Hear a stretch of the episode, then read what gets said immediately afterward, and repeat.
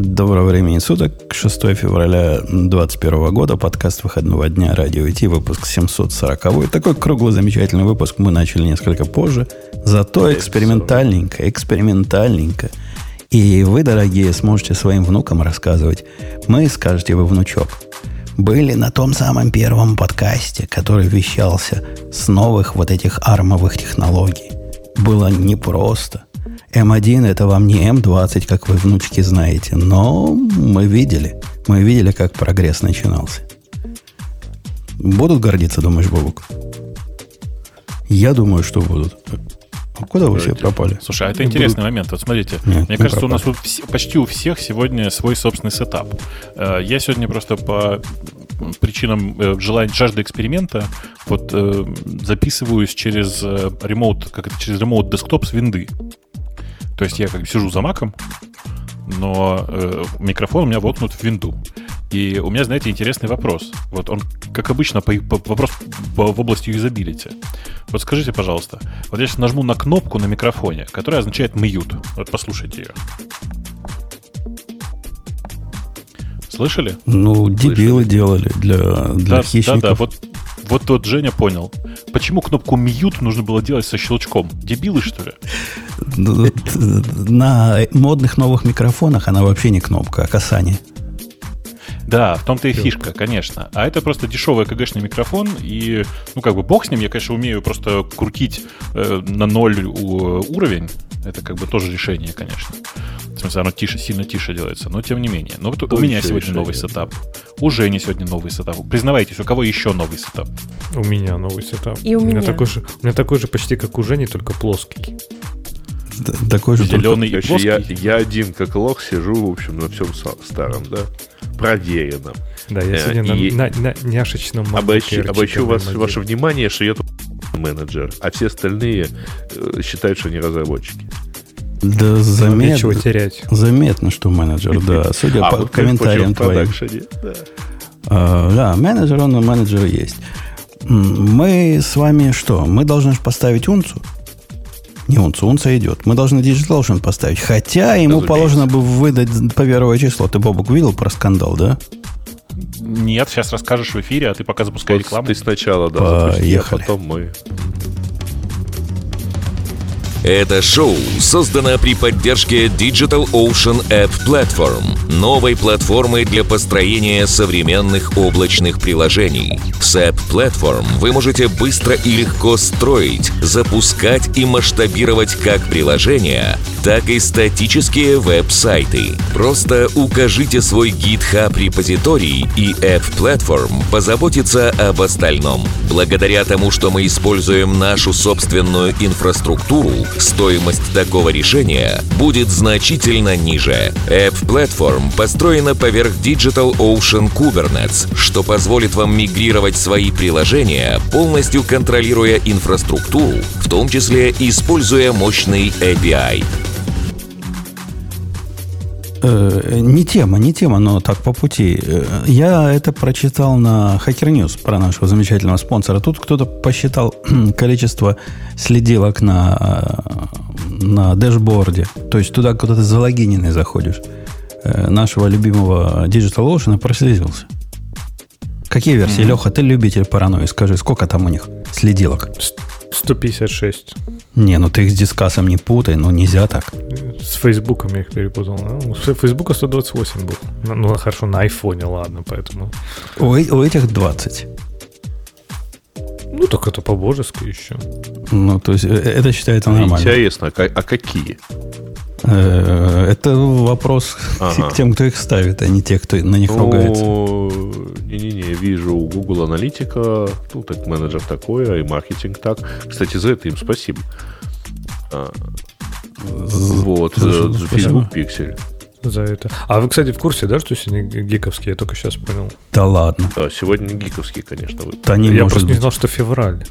Да не может Я быть. февраль, уверена, реально. что нет вас, судя по теме. Нет, ребята, сегодня гиковский, поэтому начнем, так сказать, с гиковской темы. Сколько старт, э, трекеров на DigitalOcean? Во-первых, эта тема вполне гиковская, поскольку DigitalOcean гиковский провайдер. А по поводу тем, ну, давайте начнем с чего-нибудь. Я не знаю, стадия вот эта мы что-нибудь про нее знаем, и насколько оно гиковское? Гейша знает. Ну, а для нас оно ну. очень гиковское. Я все, конечно, про стадию знаю, но вы про какую конкретную новость? Про то, что ее за... то, что они, видимо, закрывают. Да. А, ну, ее не просто закрывают, а она, как бы, по слухам, мы, опять же, ничего не знаем, никакого официального анонса не было. Мы, э, кажется, застали переключение стадии в другую стадию разработки. Помните, мы когда в самом начале ее обсуждали, э, стадия — это система, позволяющая с помощью Гугла, Гугла и Гуглового облака играть прямо там в облаке, а тебе на компьютер доставляется исключительно видео. Э, и есть специальный пульт, ну, типа контроллер такой, и получается, что у тебя все, что тебе нужно, это типа там, э, как называется, Chromecast, эм, или Chrome просто, и непосредственно вот этот контроллер. И ты просто играл полноценно в игры с очень небольшой задержкой, по их утверждениям. У меня всегда получалась большая задержка. А, ну, как бы и все. И они обещали огромное количество игр, супер крутые э, технологии, типа, смотрите, если вся игра работает в гугловском облаке, то это же как круто. Ну, типа, э, никакого читинга, и при этом э, все играют в одинаковых условиях. При этом Google придумал технологию, которая позволяет там сотням тысяч игроков одновременно находиться вместе и контактировать, и всякое такое. То есть космические технологии обещали, а мы на это смотрели и говорили, ну, кажется, не взлетит. Ну, потому что у Гугла такие штуки не взлетают. Свои а студии еще... даже запилили же, да? Они, там? они да, они обещали. Пока что они... понятно, что они студии закрывают они не, не совсем запилили. Э, они взяли э, в, в качестве основателя своей собственной студии человека, который работал, кажется, в Ubisoft, да, я уже не очень помню, кто там да, был. Да, да. Ну вот. Э, и говорили, что у нас будет, типа, будут свои собственные игры, эксклюзивы на своей платформе. Но, судя по всему, ничего этого не произошло. Сервис сам по себе запустился, он работает, он, как бы называется, как называется, стадия Pro, он, по-моему, называется сейчас. Это такой довольно дорогой сервис, где ты за 15-20, что ли, баксов, я уже не очень помню, эм, ну, получаешь доступ к некоторому количеству, очень небольшому количеству игр, которые, внимание, нужно еще покупать отдельно. То есть игры ты покупаешь отдельно, а платишь ты за сервис вот этот вот по, э, по, по установке, по, по, по дистанционному доступу к этим играм. Короче, оно все не полетело. А новость на самом деле в том, что, кажется, они собираются сокращать вот эту историю. Они прекращают точно работу самостоятельных студий и э, вроде как переключаются на другой другую бизнес-модель. Технология классная, она им нравится, и поэтому они сейчас думают продавать ее для того, чтобы большие крупные издатели э, не мучились вопросом, где бы нам найти покупателей с очень крутыми компьютерами, а чтобы выпускали сразу игру, которая как бы от их собственного лица, ну то есть, не знаю, там новый, новая версия Assassin's Creed от Ubisoft выходит как супер тонкий клиент, э, и ты на самом деле на своем компьютере просто получаешь видео в режиме стриминга, а прямо вот из коробки. Не, ну с самого так, нач... а по... начала ведь это была какая-то фантастическая идея. Мы, мы в свое время ругались. Типа, Google студия для производства игр. Здрасте, Новый год. Ну, Ты знаешь, у NVIDIA при этом оно работает. Ну, тоже странно, я не понимаю, как, как, как оно работает. Понабирали со всего мира, понакупали всех разработчиков. У Гугла вообще продуктовая экспертиза, особенно в такой экзотике, ну, никогда не блистала. Вспомните какой-нибудь Нет. странный продукт от Гугла, который работает. Ну, Nest разве что, да и то они его купили. Не, ну у них и цель-то, наверное, была же не выпускать 156 игр в год, а выпустить там один-два флагмана каких-нибудь серьезных и таких, ну, главных, Нет, ну, знаешь. Ребят, вспомните, платформы. что когда-то мы бы и по Netflix такое сказали, мол, что они себе вздумали собственные сериалы снимать, да? Однако же никогда, пошли. никогда мы такого не говорили. Netflix снимать сериалы э, всегда казалось разумным. А кому, кому же еще? Ну, Холл Тем более на Google, же, на Google же была надежда, что они просто перетащат ну, целиком чуть ли не студию какую-нибудь купят, там, не знаю, с потрохами, и те будут для них делать просто игрушки, и все. То есть понятно, что внутри Google они бы никогда, наверное, такой не построили, зная, как они работают с продуктами, там, наверное, да, была бы печальная игра очень. Но, э, тем не менее, они пытались как бы вы, вы пообсуждайте, Бобок, еще минуты три, а я сейчас вернусь быстренько. Да, неплохо, да. Короче, они, они пытались сделать свой собственный сервис по, по свою собственную студию, но обратите внимание, за последние две недели этот второй уже анонс. Э, по ходу не получилось ничего со своей собственной студией у Амазона, и они задерживают вот еще на год выпуск первого своего эксклюзива.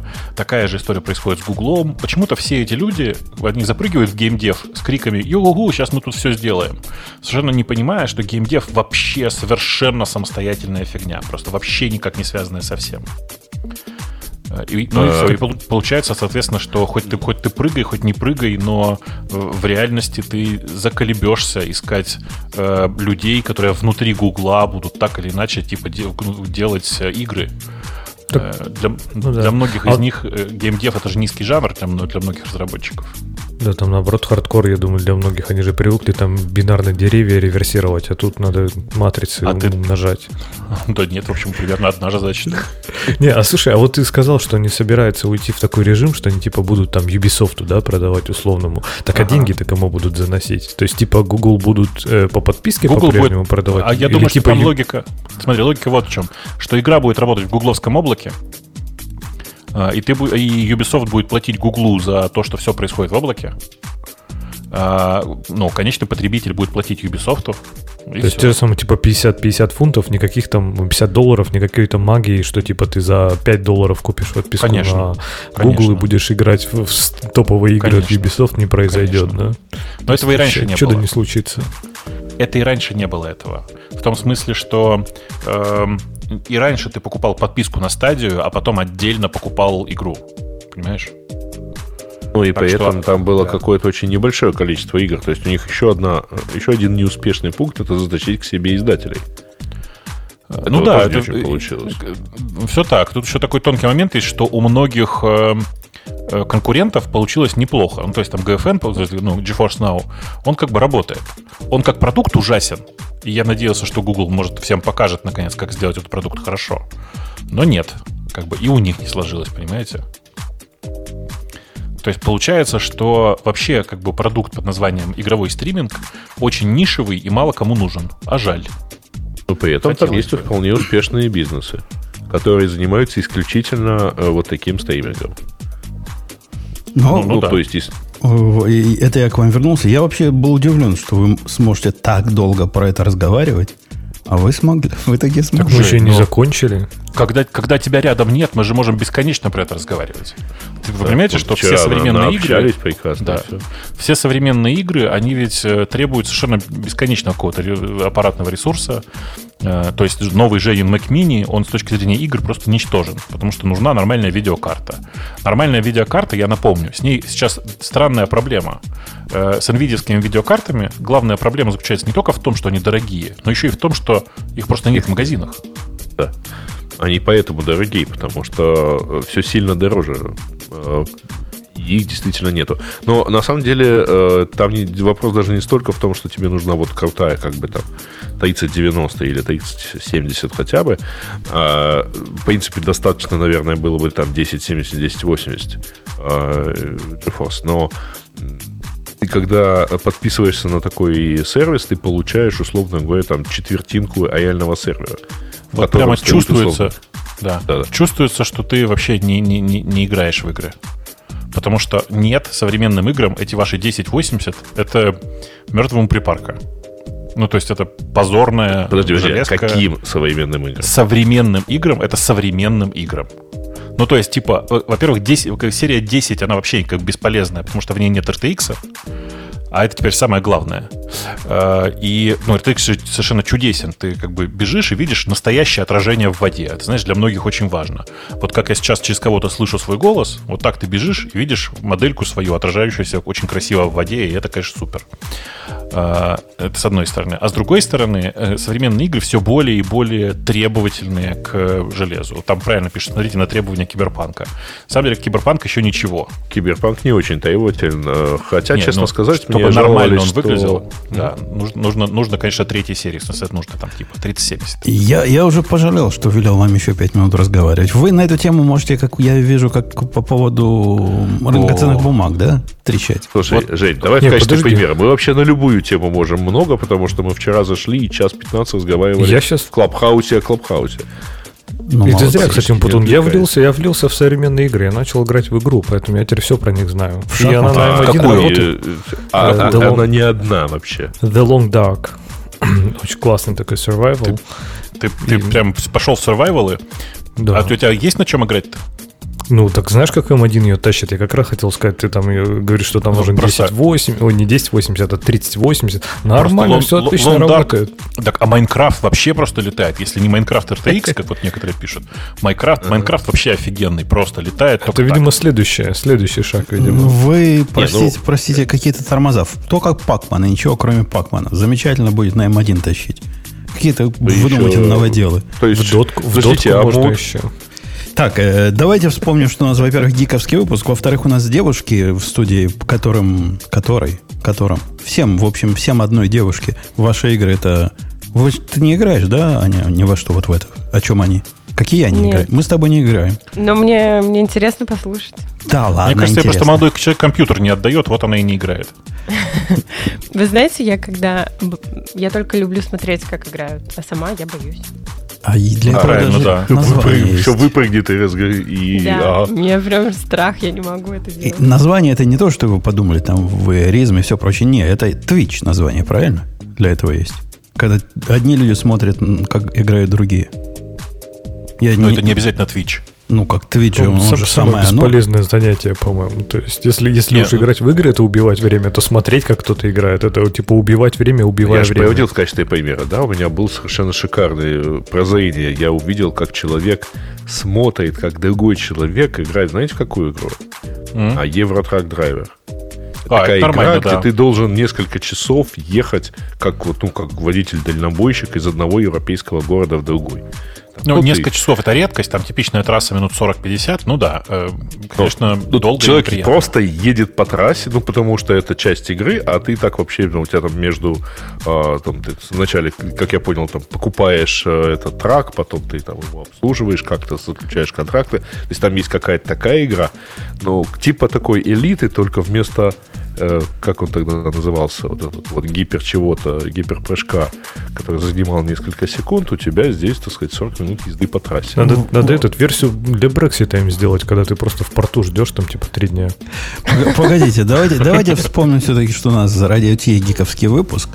И в эту, стор... надежды Женя, да. в эту сторону я как раз про водителей это напомню. Я в чатике давал замечательный кусочек кода. Не знаю, видел ли ты не кода, а данных которые от этих самых трекеров. Вовок, ты наблюдал вот эту пердуха?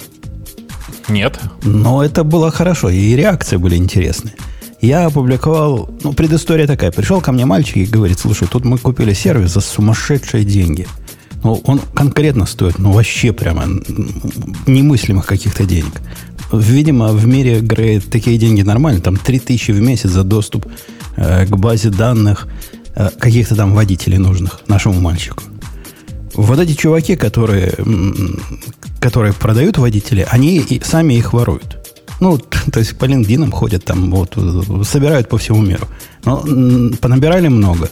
И у них база вот этих персональных данных офигительно какая здоровая. И за эти деньги ты можешь сколько, сколько можешь, столько и уноси себе этих водителей.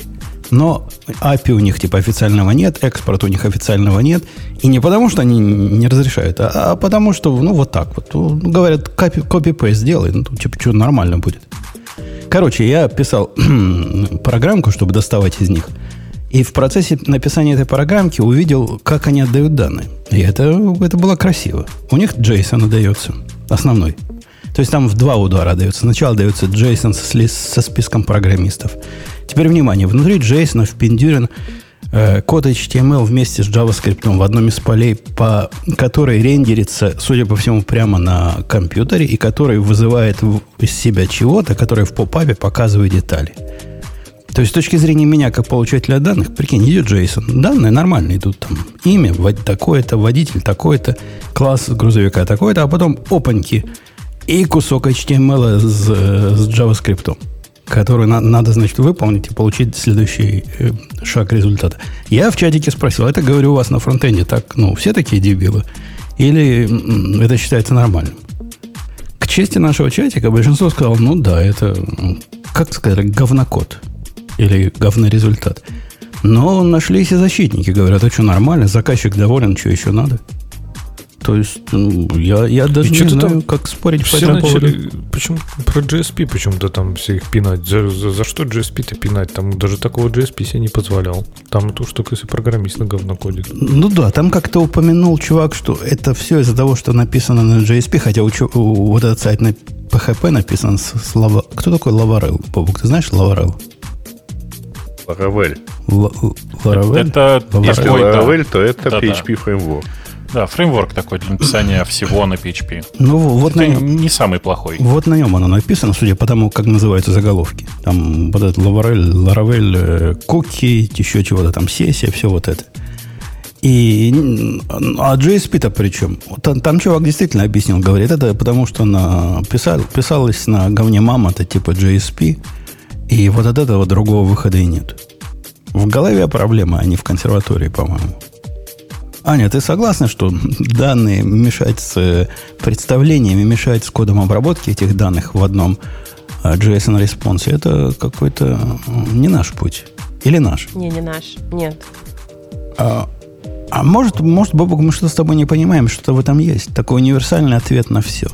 Вот давай встанем на позицию человека, который это писал. Ну. В смысле, подождите, данные мешать с представлением ну, в ответе? То есть то, что возвращается в браузер? Ну, писал чувак браузер, прикинь. У него там со стороны браузера есть фиговина, которая этот JavaScript достает и показывает в табличке. Прекрасно. Но какие-то куски этого JavaScript должны показывать, э, э этого JSON должны показывать детали. И вот он детали не под документом дает, а куском э, HTML-кода, который этот подрезультат достанет. А, какой-то append куска HTML? Да, append куска типа HTML, там форум чего-то там. Ну, там динамически только ID вставляется, все остальное статически. Я, я пытаюсь стать на, на точку зрения. Наверное, наверное, и так можно было. Но не могу. Леха, ты можешь? Слушай, ну это просто мерзко ну, звучит. Я не Леха, но мне кажется, звучит мерзко. Не, ну смотри, я, наверное, могу понять почему. То есть наверняка, наверняка у них есть какой-то клиент, который сказал, а что вы нам какие-то странные буковки тут даете, дайте нам просто типа HTML кнопку мы ее нарисуем и все. И, наверное, какой-то смысл для каких-то клиентов это имеет. То есть явно это какой-то агрегатор. И этих у них типа JSON вариантов JSON response'а типа 50. И для каждого из них э, писать свой там рендерер и свой темплейт они не будут. Они говорят, просто дайте нам HTML, мы его покажем, вот прям типа купить этого водителя через такой-то сервис, и все. И наверняка вот от каких-то странных клиентов пришло. Ну да, наверное, можно, можно и так объяснить. Я, э, к следующей теме я пытался перейти по поводу замены кук от Гугла. И это удивительно странная тема в том смысле, что то ли я плохо умею искать в Гугле, то ли, то ли меня в Гугле забанили, то ли, то ли еще что, но я не, не смог найти технических подробностей про вот эту балалайку, кроме ее названия – на флок, который называется, и Privacy а, Sandbox. Искать надо было, ну, а что, во-первых, мы это обсуждали, и есть на GitHub, если не ошибаюсь. Ну, на GitHub, ты думаешь, там понятнее, понятнее описано, что оно делает. Я хотел бы какой-то тех, технический обзор, собственно. И все, что я понял, ну, это Бобуковская, по-моему, епархия, о том, что они как-то агрегируют, или твоя игра, не знаю, они что-то там агрегируют э, профили людей и хранят вместо куков нечто обобщенное. Я, я технически не понимаю, хранят где, хранят кто, как это связано с security и privacy сэндбоксом. Вообще, как, куда коней запрягать? Ну, Умпутун, короткая история из того, что я читал. Э, это то, что они, так как куки теперь блокируют почти все, то они просто сделали обработку в, в экстеншене к браузеру и теперь там собирают анонимизированно и полностью безопасно. То есть это, а, там это на самом деле для немножко иначе. Куков придумано. Конечно, а, потому что им всем по щам надавали этому Гуглу. Не, Не совсем а так. Как используется API? То есть то есть можно использовать API, которые они предлагают, которые уже будут советовать, эм, что Слушайте, рекламировать. Там, там, специаль, там специальный API, который для этого конкретного сайта, с которого запрашивается, ну, с которого создается вызов API в браузер, угу. возвращает, к какой когорте пользователей принадлежит тот или иной пользователь. Примерно вот так. То есть, с точки зрения, при этом они составляются в браузере самом. С точки зрения э, программиста на JavaScript, у него есть какой-то API вызов, который реализуется. Ну, я пытаюсь перевести то, что ты сказал. Реализуется uh-huh. при помощи экстеншена, правильно, Бабу? И они а почему делают... экстеншн? Это внутри самого браузера. Они, они Нет, говорят там написано extension. Ну, ну в смысле, пока. это пока. Идея это в том, чтобы это в браузер строить, а куки оторвать. Идея ну, в том, чтобы ну, через год пишут... оторвать поддержку third-party cookies из э, браузера, из Chrome. Third-party cookies. Потому что они пишут, что ну, данные, э, на основании которых этот API будет возвращать какой-то ответ, они ведь собраны из браузеров, то есть из куков. А, не совсем. должны быть. Значит, смотрите, Куда? Сейчас, сейчас куки выглядят, ну, сейчас как, собственно, вся эта фигня работает. А есть некий центральный сервер, у каждой там рекламной системы свой, у Гугла свой, там, у Фейсбука свой, который ставит куку, и не только куку, значит, э, пользователю, и по этой куке строит его пользовательский профиль. Куда он кисает? Заходит, что он ищет, uh-huh. как он кликает, что просматривает. И эти данные потом используют для сегментирования аудитории, там, для таргетинга рекламы и прочее и так далее. Уже как-то там мэтча это все с, тем или ины, с теми или иными а, своими данными, как там Facebook с соцдемом, Google еще с чем-то и так далее. Сейчас, чтобы обойтись без кук, потому что это типа страшная вещь, не знаю почему, но тем, тем не менее страшная.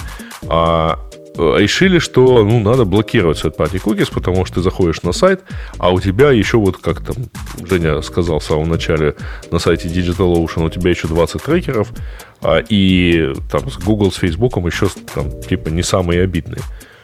А вот идея этого Privacy Sandbox заключается, на самом деле, как я понимаю, в, вот в, в более простой штуке. Вот это построение профиля, оно уедет в браузер. И э, ничего как бы не уйдет, так сказать, с вашего устройства, то есть из браузера. И браузер уже сам будет отвечать, вот именно как э, Рич сказал, к какой когорте относится, вот если условно прилетает вызов там, с сайта, а скажи, пожалуйста, так сказать, на какую тему тебе показать рекламу, то вот он отвечает, ну вот, пожалуй, можно на эти. Погоди, это, это не про а сайт вот... будет, это будет про... Это все-таки браузер будет давать вот этот ID когорты, такой будет универсальный суперкук. Правильно я понимаю? Иначе как оно работать-то будет? А, ну, он будет как бы э, обезличенный, то есть браузер не будет отвечать, что да, мой чувак вчера походил там на Pornhub, а завтра да, пойдет да на не важно. Бра- да? Браузер как, чем, чем-то должен ответить. В хедере это пошлет, в куке, в чем-то он это пошлет обратно. Да зачем? он вернет обратно уже на идентификатор когорты, ну, да. а не идентификатор да, да, его да. самого. Конечно, он вернет идентификатор когорты, и сам он в себя э, эту когорту строит от э, посещения того, что ты посещал. Правильно? В этом идея? Ну, как-то да. Ну, от большого количества факторов, на самом деле, это может зависеть. Ну, теперь, ну, представляете, насколько так, а победительная вы... мысль вот эту всю фигню по построению машинного обучения унести в каждый конкретный браузер. А, по-моему, а по-моему, по-моему, прости, Леха, я тебя перебью. По-моему, это абсолютно какой-то, какой-то позор. То есть у нас и так достаточно отпечатков для того, чтобы за нами следить без всяких кук уже прямо сейчас. А тут добавляют еще одну штуку, которая, ну, вообще конкретно уникальна в, в, в, в сообществе с другими нашими отпечатками скажут, да, это Леха, да, была, а это Бобок был. Не-не-не, а так фишка-то в том, что в этот момент перестанет поддерживаться Что перестанет вот поддерживаться? Куки. Это не куки. Ну, я заходишь... про куки говорю. Я сейчас, можно я, можно все-таки скажу, у меня прям вот кипит внутри опять вот Google, вот с, с типичным гугловским сволочизмом, они вот с этого вот, ну, мы тут нашли проблему, и мы ее пытаемся решить, что куки блокируют, поэтому давайте их почему. Да не куки блокируют, вас блокируют, трекинг блокируют. Нет проблемы таргетинг для пользователей нету ее, она у вас есть. Его не надо ее нет? решать. У пользователей подожди, мне подожди. не нужно... Ну, подожди, не только у Гугла. Перестань, не только у Гугла. У Фейсбука ну, такая же проблема. Ну, понятно. рекламной ну, сети. Ну, вот этот вот цинизм, типа, ну, куки блокируют, мы находим техническое решение. Да не, да не куки блокируют, вас блокируют, трекинг блокируют. Слушай, извини, Точно так же и этот API будут блокировать. Нет, этот API, это что его блокировать? Ты можешь просто говорить, что там ни к чему не относишься.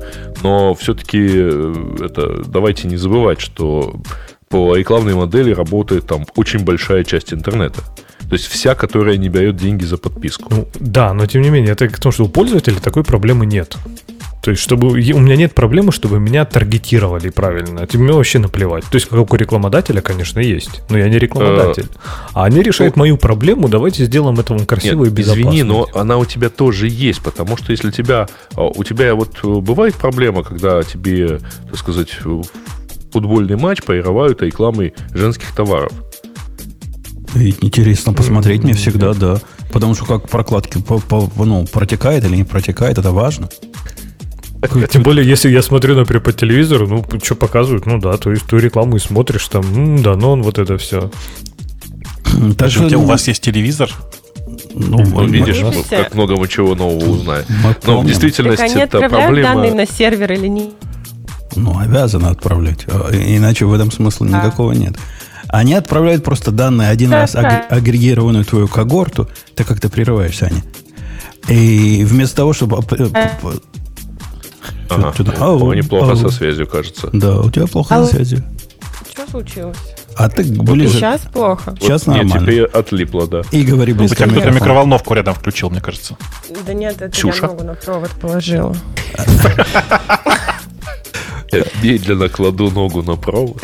Кто, кто, кто бросил сапог на пульт? И говорю ближе в микрофон. Тебя иногда так хорошо, хорошо так. слышно, приятно, да. А иногда так хорошо? Дали... Так хорошо. Да, так да. и дальше говорю. Так смотрите, а... если они собирают данные, ну хорошо, внутри браузера сначала что-то агрегируют, а потом все равно отправляют на сервер, ну, в данном случае Гугла. Какая разница? Они по одному отправляют там каждый, каждый раз, когда ты заходишь куда-то эту куку отправлять на сервер или агрегированные? Не-не-не, они не отправляют никуда. Они хранят твой профиль внутри браузера, условно.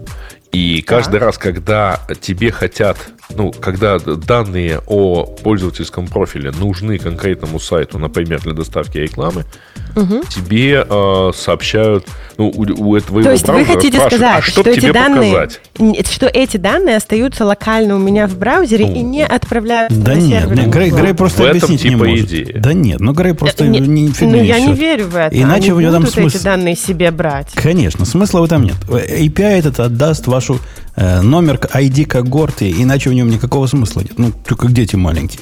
Ну, ID когорта это не, не твой уникальный там ID браузера. Конечно, но плюс... Уникальный среди 7 миллиардов человек. Конечно, если к ну этому да, ID... а между ними линка. Если к этому ID когорта добавить разрешение твоего экрана, операционная система, на которой бежит твой компьютер, и это всякое как раз прочее... и это как раз запрещено. И, и это как... Нет, смотрите, ребят, значит, как сейчас идет трекинг? трекинг? Кому, ну, вы заходите кому на запрещено? сайт. О чем ты говоришь? Где ну, запрещено? конечно, Google подождите, не будет подождите, трекать, ребят, если секунду. это запрещено запрещено.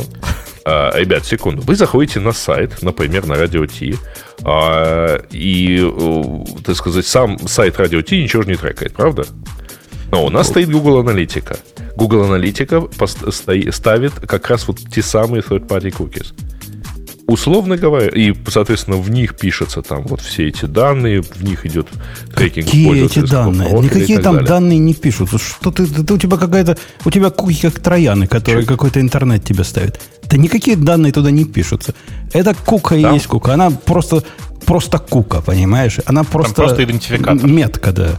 Просто идентификатор. Но идентификатор не твой, а идентификатор Гугла. Так какая разница, чей там идентификатор? Большая разница, потому что после того, как ты э, со сайта Radio T перешел на сайт cnet.com, и там тоже стоит Google Аналитика, Google Аналитика и Google знает, что ты пришел, вот условно говоря, в такой последовательности. И куда ты кликал. Да и какое это... у тебя разрешение экрана и так далее. Подожди, нет, ну не так оно работает. Все, что ты рассказываешь, оно взгляд маркетолога. Э, то, что можно в JavaScript узнать, из JavaScript узнать разные данные о том, какой у пользователя был размер экрана и все прочее, никак не относится к злобному Гуглу и никак не относится к я, куки, которые Жень, он я, тебя, я тебя разочарую, но современные браузеры уже очень давно с этим борются. Они тебе возвращают э, размер экрана плюс-минус несколько пикселей. Ты просто, может, Если это не замечал? какой-нибудь без конкретной... Да, да, да конечно. Давайте one thing at a time я тоже Давайте. думала, что вот идентификаторы только передаются туда-сюда, и потом можно отследить ну, последовательность, что ты делаешь. Угу. А Унпутун говорит, нет, я хочу послушать. Да нет, он, говорит, он потом говорит, что можно собрать гораздо больше, чем просто идентификаторы, и многие этим сейчас пользуются. Но это последние деньки доживают. Реально все современные Ребят, браузеры с этим Многие, ну вот конкретно про Google, вот эти гугловские куки, как они используются? Ку- Просто с меткой, правильно? Подожди, подожди. Да- да- Дайте, судя по всему, надо объяснить, что такое куки нашей аудитории и нашим э, ведущим замечательным. В куках нет ничего магического. Куки – это э, фиговина, которая, будучи установлена при помощи header а, который послал ему особым образом сервер, потом автоматически может отдаваться этим же самым э, браузером э, при помощи того же самого header а. Я красиво куки объяснил, правильно, Бобук? Ну, не всем, а кому положено, тому указано. Ну, зависит от Можно, кому того, зависит от того, как, как ты поставил куку эту. И, И как на- браузер решит, в И как, как И как- браузер решит. да. реально, в реальности, действительно, как решит браузер. Там есть policy для куки и всякое такое. Ну, да. Конечно. И в результате всякое твое посещение другого сайта вполне может эту куку тоже в header е обратно послать. В результате, если в этой куке есть твой, не твой, а уникальный, как говорит Грей, ID от Гугла, который твой ID, который тебе Google при, при, припендюрил, то вот понятно, ты был сначала на Фейсбуке, потом ты пошел на радио Ти, а потом ты пошел на, э, на AdMe2 или еще куда-то. И все, все про тебя знает. Вот твое перемещение, дорогой товарищ. Так, отлично. Ну, про то же самое, что Грей сказал, извините. Нет, Грей, Грей рассказывал про то, что там в куке какие-то резолюции записываются и всякая прочая дичь. Ничего там нету, там номерок. В лучшем Эм, случае. да. Ну, такое дело, на самом деле. Потому что если ты зайдешь, то, то вот, вот э, Яндекс Метрика, например, стоящая на сайте Радио Ти, пишет, например, название а, title страницы, на которой ты находишь. Она это делает, правда, в local storage, а не в... не А вот, не, а вот и не ну, то, что в Local Storage делает, это уже дело десятое, но, во-первых, уже не пишет, потому что мы ее убили. Нафиг нам Я Яндекс только, Метрика. что смотр... я только что зашел и смотрю. Если ты не сделал это минуту назад, На старое то- смотришь. Мы, мы должны были убить. Я Как убивал. Я убивал. ну, значить, здоров'я на- вже того не матиметься, але все жива. Чё Ну, так и Ква? вот этот новый API, он не будет отправлять да, каждый шаг, а, будет агрегировать информацию внутри браузера и Ань, потом смотри, уже отправлять весь профайл или как? Нет, смотри, в чем дело. Значит, дело э, в том, что э, почему сейчас, да, почему через какое-то время, когда third-party cookies отвалятся, э, такой трекинг будет невозможен. Потому что сейчас э, каждый сайт, помимо того, что под- заходит, ты за него заходишь, и он сам работает, так сказать, с собой, он еще подгружает массу дополнительных скриптов, которые, соответственно, э, тоже ставят куки. И вот эти как раз, то есть это вот те самые third-party cookies, то есть куки, происходящие не с того домена, на который зашел, ну, которому принадлежит основная страница. А, И вот в тот момент, когда отвалится поддержка этих кук, будет подгружаться Google Аналитика, будет подгружаться Яндекс Метрика, будет подгружаться там баннеры с рекламной сети, они не смогут поставить в браузер пользователя никакую дополнительную куку, которая позволит его проследить по, сайт, по следующим сайтам, там, по какому-то другому там принципу.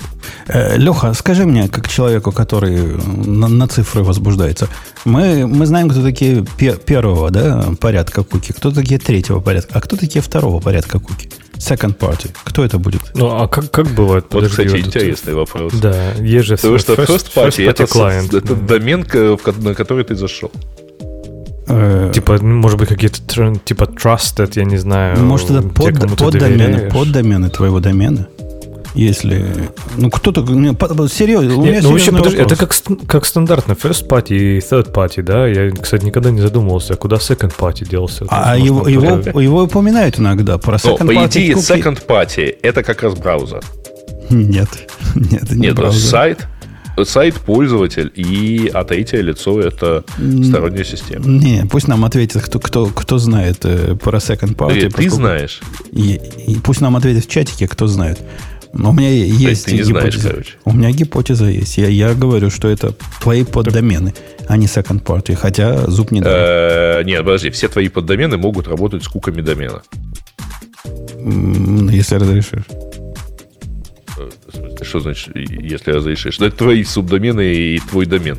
Да нет никаких По умолчанию, по умолчанию субдомены могут читать куки э, верхнего домена. Э, Окей. Э, ладно, про, про, про, про все про это мы поговорили. У меня, Бобу, к тебе вопрос. Ты знаешь, с чем связанный? Э, буквально до Коли. Ни, никогда. Ну вот питон, понимаешь, питон там, питон там вообще гадит. И у нас есть несколько тем про то, насколько питон гадит. Я даже не знаю, какую выбрать из них, но вот везде, Жень, везде Жень, гадит. Везде Понимаешь, гадит. если везде, где ты приходишь, там нагадил питон, возможно, дело не в питоне. Возможно, не надо там ходить. Погоди, захожу я на, на Homebrew и, и смотрю, что Homebrew, оказывается, ломает ваш питон в дребезги напополам каждым обновлением. И, и вообще ужас, и ставить так не надо больше, и паника, и слезы. Это что такое я, я, я правильно тебя понял, что... Эм, а, ну, а, а если ты отверткой в ухе поковырялся, из-за этого у тебя питон сломался, то тоже питон виноват?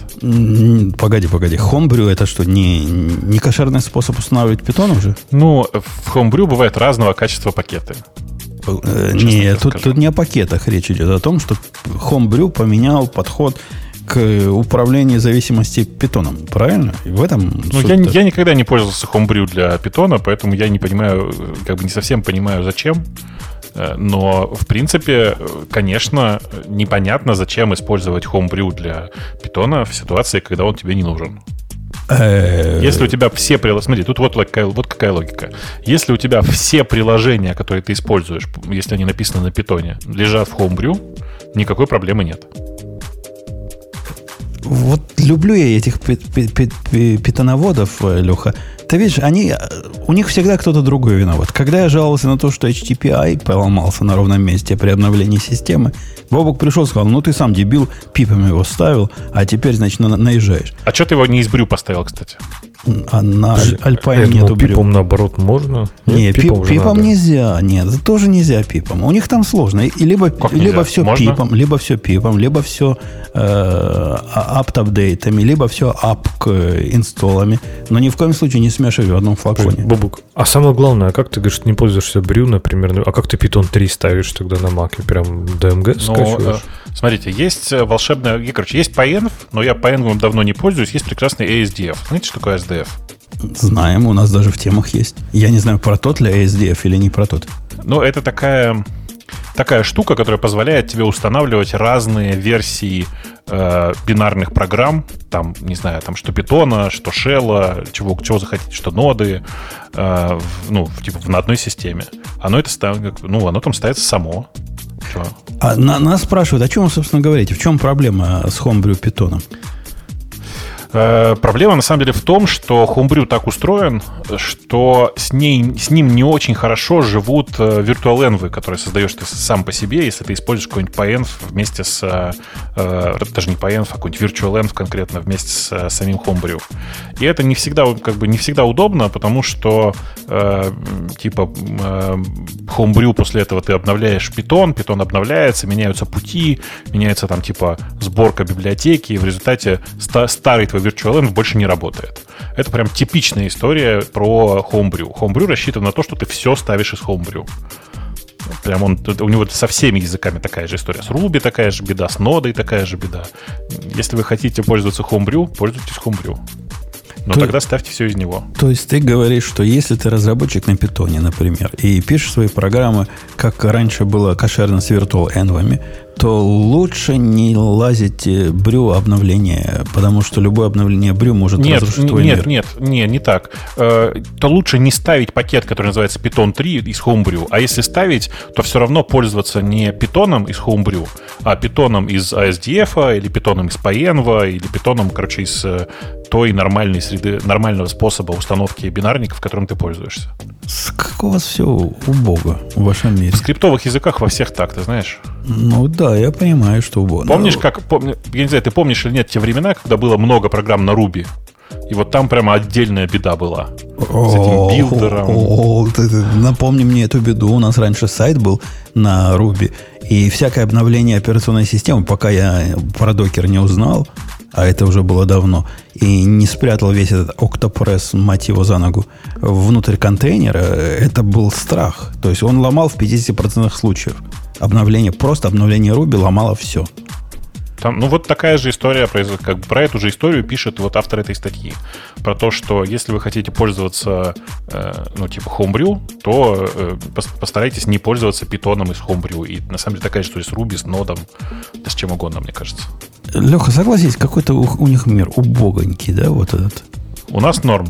Да ну какой же норм? То есть вы себя убедили, что это норм, но это, это убожество полнейшее. А потом еще yeah. сверху приедут в систему, в этот в общий каталог куда-нибудь сайт packages, приедут пакеты еще потом разных версий. Ах, красота.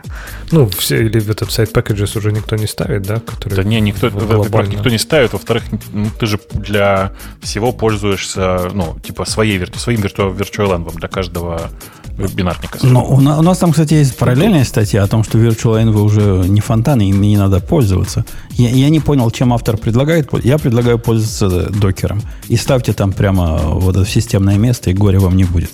Я думал, ты скажешь, я предлагаю пользоваться Go. Ну, ну это, это он само собой. Само, да, это по умолчанию. У нас таких проблем, к счастью, нет. У нас другие есть, но таких у нас нет. А, да, питон плохой. Дорогие мальчики и девочки, питон плохой выбор для... Если вы смотрите, как взять системную утилитку типа HTTP AIA какого-нибудь на питоне, то пойдите на то, на что Бобук нас навел в канальчике. Как канальчик называется, скажи? Где ты нас навел? Он называется Daily Geek News. Daily как, Geek News. Помнишь, помнишь, было Daily Geek Show? Как шикарно заходило-то? Точно. Daily Geek News, который, кстати, не так шикарно. Он на 1800 остановился и не растет. Где, где гики? А которые... А потому что ты не напоминаешь про него регулярно. А, вот, зря. А вот напоминаю. В Daily Geek News Бобук принес нам на расте фиговину, которая очень похожа на HTTPI, но вот лишена всего вот этого кошмара, что после обновления системы вам он перестанет работать. А ты прям любишь HTTP, HTTP, я так понимаю? Это вообще прямо мой любимый. Он настолько мой любимый, что когда я выкатываю environment, э, какой-нибудь development environment из э, в AWS, у меня он там прямо из имиджа ставится. То есть, типа, ты даже никогда не гуглишь, как там засетать хедеры в HTTP не, вот не, вот я все. уже все помню. Есть, я его помню, и JQ помню, все уже на зубок помню. Так вот теперь... Не, просто там даже не флагами же, а прям как-то что-то надо в нужном месте поставить какое-то двоеточие, там, и что-то он сам поймет, что это так надо, и, в общем, какие-то там полная ну, магия. Ну, после... Просто один раз это запоминаешь, и все. Да-да, после того, как ты всосал этот зен, то все. Ну, там то ли двоеточие, то ли равно, где-то в одном случае двоеточие, в другом равно. Там, а, Одно для, для хедеров, другое для форм, по-моему, там какая-то разница есть. Ну, ну как-то всегда пальцы помнят. Э, это как раз легко. Это проще, чем с курлом все давать. Кстати, когда ты навел нас на вот этот HTTPI, который HT называется, да, по-моему, на, на расте написанный? Да, он HTRS называется, но вообще бинарник HT называется. Там в обсуждении вот этого, вот этой балайки я еще на более интересное попал. Курлие. Курлие. То есть curl IE. То есть как HTTP IE. Такой курлие. Он написан на Go, и он такая оболочка, насколько я понимаю, над курловской библиотекой, или курлом, хотя зуб не дам, делает его похожим на HTTPI, только, только со вкусом курла. Тоже прикольная штука.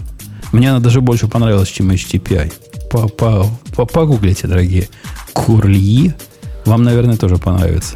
Мне она понравилась сильно меньше, потому что дурацкое название бинарника и вообще что за дурацкая привычка называть э, что-то, начинающееся на слово курл.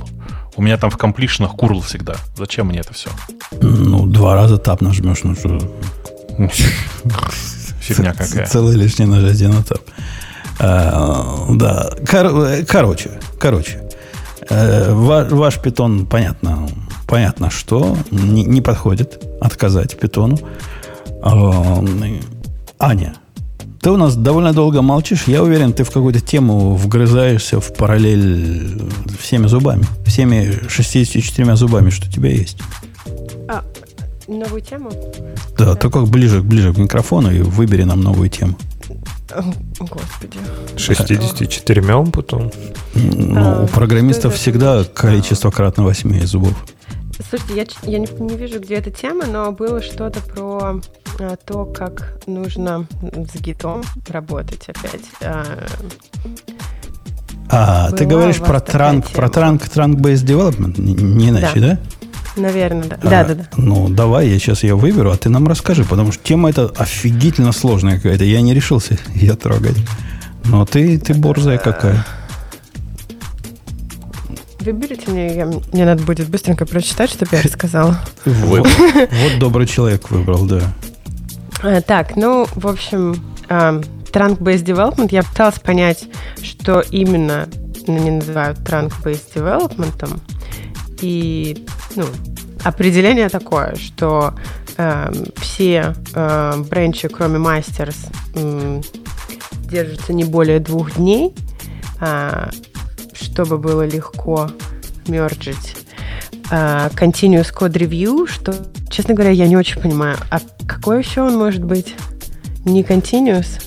Ну, я ну, так понимаю, что они имеют в виду continuous code review того, что уже в мастере. То есть, типа, не перед мержем, а то есть ты постоянно ревьюешь то, что уже есть, и рефакторишь, если нужно. Не, вот опять не поняла. Чего?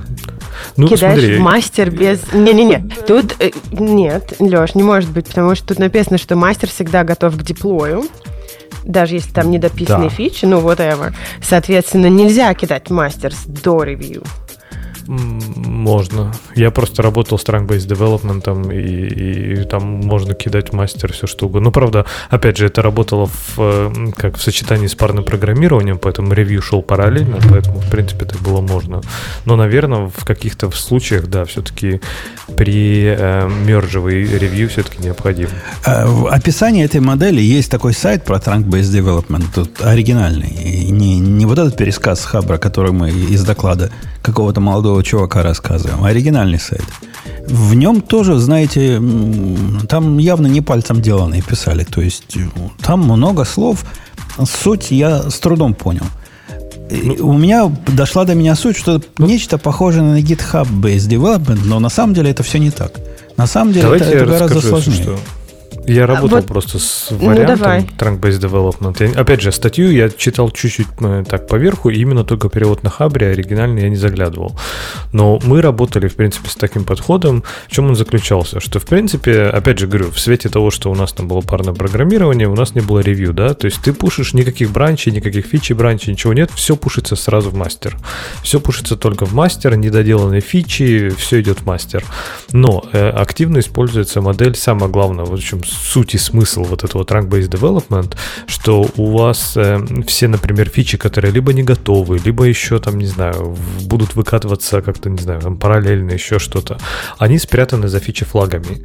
То есть фишка в том, что у вас нет разных версий. Есть одна версия, это мастер. И мастер всегда готов к деплою. То есть в любой момент PM может нажать кнопку, сказать, все, я готов задеплоить, хоп, нажать кнопку, это уйдет в продакшн. Леш, вот. вот, вот этот фичи-флаг, я пыталась понять, это флаг, это не гитовский флаг, это внутри кода, Нет, да? Там внутри if, кода, if да, одно да, и другое. Да, а, понятно. Да, да, Слушайте, да. Ну, То тогда есть... я тоже именно этим и занимаюсь. И ты, например, и ты параллельно разрабатываешь, да, и, например, у тебя одна и та же версия кода уходит да, на разные понятно. окружения, но ты, например, там environment, там эти фичи включаешь, и, например, у тебя угу. в QA там фича, не знаю, payment processing включена, угу. а на продакшене там заглушка, да, висит. И когда она готова, Все, там на QA тестирована, угу. ты ее уже, хоп, такой включил в продакшн, она у тебя готова. Бобук, Бобук, скажи, один я это слушаю с содроганием, то, что вот они несут. Ну, оно довольно странное само по себе, но, с другой стороны, я видел много команд, которые так привыкли, им так удобно. Что тебя смущает? А я не представляю, как по-другому. Меня, меня смущает все реально в этом. То есть, во-первых, в этой модели, ну вот я, я статью, в отличие от вас, читал, они говорят, что бывают э, бренчи, в которых фичи разрабатываешь, но по какой-то странной причине ты не больше двух дней фичу разрабатываешь. И, и все, что доработал за два дня туда, значит, заноси в транк, обложенное э, фичи-флагами.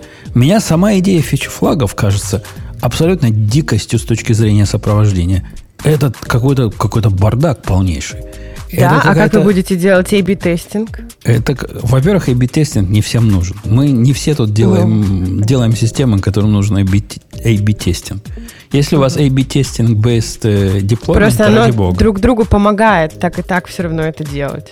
Ну, пускай. Если у вас A-B тестинг, вам какие-то флажки нужны будут. Но здесь же речь идет о другом. Здесь речь идет о таком generic подходе к, э, к деплойменту и к, к Да, но они там упоминают, что удобно еще это использовать для A-B тестинга, да. Ну да. Это скорее это полезно, когда у тебя действительно такой большой деплоймент, где много пользователей, чтобы ты мог в любой момент, например, сделать багфикс какой-то, да, и, не знаю, у тебя нет там 25 версий, 37 бранчей, 18 тегов. Да, у тебя, у тебя, есть, у тебя есть 27 версий, просто нет. они по-другому называются, они Ты в, просто... environment там задаются. У тебя одна версия, которая работает как 27 нет, смотри, разных версий. Смотри, у тебя, ну, у тебя есть, например, я тебе приду пример, то есть чем это отличается.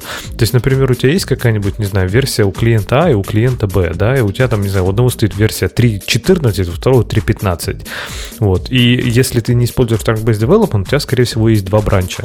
И тебе, чтобы что-то починить, да, тебе надо там у одного починить бранча, у второго починить, зарелизить. А если это Trunk-Based, то ты не ставишь одному там 3.14.1, 3.14.2, ты ставишь всем 3.29, что бы там ни было. То есть просто вкатываешь последний мастер, а там уже типа фичи флагами у них все это настроено. То есть вместо того, чтобы черепикнуть из, из того бренча, в котором ты сделал э, фикс, э, в тот другой бренч, который, не знаю, мастер у вас, или релиз, или еще чего-то, вы считаете, что лучше это дело обложить да. фичи флагами? Да, потому что черепикнуть не всегда возможно, потому что вот этот постоянный код ревью, который Аня уже упомянула, это как раз, что ты, например, можешь очень часто рефакторить свой мастер. То есть ты, в принципе, можешь мастер к тому времени переписать уже, ну, не переписать, но серьезно изменить, например. И твой черепик, по сути, будет написать функциональность 2-3 раза. А если у тебя, например, 6 версий, то 6 раз. Слушайте, еще вот ты сказал, Леш, что а, одному клиенту одно поставить, другу, другому другое, как бы разные версии системы. Это если приложение ставится на клиентов, на клиентские какие-то машины. Ну да, конечно. А да, если да. у тебя ну, веб-приложение, то это ну, не получается. Ну, тут и для разные, того, чтобы разные сервера грейд, как это gradual rollout сделать, а, то есть на уровне OPF, как ну, ну да. кого куда посылать делать. Разливай ну, короче, эта штука еще, ну, такие флаги, они еще могут использоваться для того, чтобы распределять, как бы, какому клиенту что показывать, э, не в качестве A-B-тестинга, а для того, чтобы выкатывать фичу не сразу всем. Ну, так а роллаут, а. роллаут вот этот, о котором ты говоришь, он вовсе mm. не требует фичи флагов. Есть вменяемые модели, как делать так, чтобы переключать часть туда, а часть сюда. Для этого не надо делать общий бинарник, который может прикидываться двумя разными системами. Но тебе надо сделать два бинарника, и потом вот, перед а ними вот, да, да а вот ва- ваша модель, она еще учитывает то, что все время одним и тем же людям будет показываться только одна и та же версия? А, а ваша. Во-первых, ваша модель к этому тоже никак не относится. Извините. Очень даже относится, потому что как? это уже внутри кода, и если... Чё, ну, чё, понятно, если юзер... Кода, внутри Сейчас, кода... подождите. Если юзер не залогиненный, да, это проблема. Но если система, в которой есть логин, то внутри кода ты уже знаешь, кто кто там. И можешь по... Ну, короче, можно. Я, я понимаю, но есть миллион способов, как это сделать вне кода вашего. Например, если... Как? Если только уже внутри кода вы знаете, что это за юзер. Да, почему? А почему ты знаешь только внутри кода? Я, например, знаю до кода. У меня ауф делается, и авторизация, и аутентикация делается вне, собственно, самого сервиса. И вот этот сервис, который делает ауф, может после э, собственно, ауфа сказать, о, мы сделаем мод на, на 15, если равняется нулю, перекинем на тот сервис ответ. Да ради бога, можно это снаружи от сервиса сделать. Ну, хорошо, я имел в виду, что не на уровне, блин, я не знаю, как это вне Amazon называется, ну, типа load balancer, да, вот эти умные, как это называется? Ну, У вот. нас там свое название, не, непонятно будет. Ну, а, да, это можно да. сделать на уровне... Да всем понятно э, будет. Э, э, вот этого реверс прокси, это, наверное, люди называют интеллигентные. А, ну, в общем, на этом этапе вы еще не знаете, who is who. Знаем. мы, вполне, мы вполне можем знать и на этом уровне who is who, если мы используем такой способ ауфа, который происходит вне э, самого сервиса, а до самого сервиса. Ну окей, ну то есть вы, вам больше нравится поддерживать две версии системы э, без вот этих флагов? Мне трудно сказать, ну, что мне это больше нравится. Мне а, абсолютно категорически не нравится идея накапливания фичи флагов внутри проекта. Я, я тоже, Леха, в такой модели, ну не совсем в такой. Ее так тогда не называли, но работал, когда фичи новые облагались флагами. Это был какой-то ад. И то, что называют сейчас техническим долгом, по-моему, эта система просто просит, чтобы он накапливался. Какие-то какие бесполезные бренчи, про которые ты не знаешь, они вообще сейчас работают или не работают. А при чем а, тут бренчи? Ну, бренчи кода я имею в виду, ну, а, ветвление кода. Угу. И это ветвление обложено ифами, которые снаружи... Ну, это снаружи, правда. Это какой-то ужас. Да, это... это проблема, и нужно очень аккуратно следить за, том, что, за тем, чтобы ну, вот эти э, ветвления не хранились там больше какого-то времени, да. Я, я не ну, вижу ни, ни, да, одной, причи, ни одной причины удалять. вот это все делать. А самое главное вопрос, А как это, почему это все связано с гид-моделью? Как, как? Вот я тоже не поняла, поэтому я спросила Лешу, что за вот этот фича флаги, при чем тут гид? Но нет, оказалось, что это внутри э, самого кода, поэтому да, я, я тоже не понимаю, как это связано. Это, не знаю, никак. Бобок, ну приди и рассуди нас. Ты где-нибудь фичи так флаги используешь вообще? А, у меня бывает, да. Чего, тоже из этих, из э, хипстеров? Но э, это же вынужденная необходимость, иногда просто бизнесом обусловленная. Просто иногда так приходится делать. Оно, я не считаю, что это правильно, но иногда так приходится просто делать. То есть ты можешь согласиться с тем, что это костыль, но костыль, который иногда нужен. Ну да. Не, ну ладно. Даже как, знаешь, не, не надо, если ты здоровый, не надо бегать с э, костылем.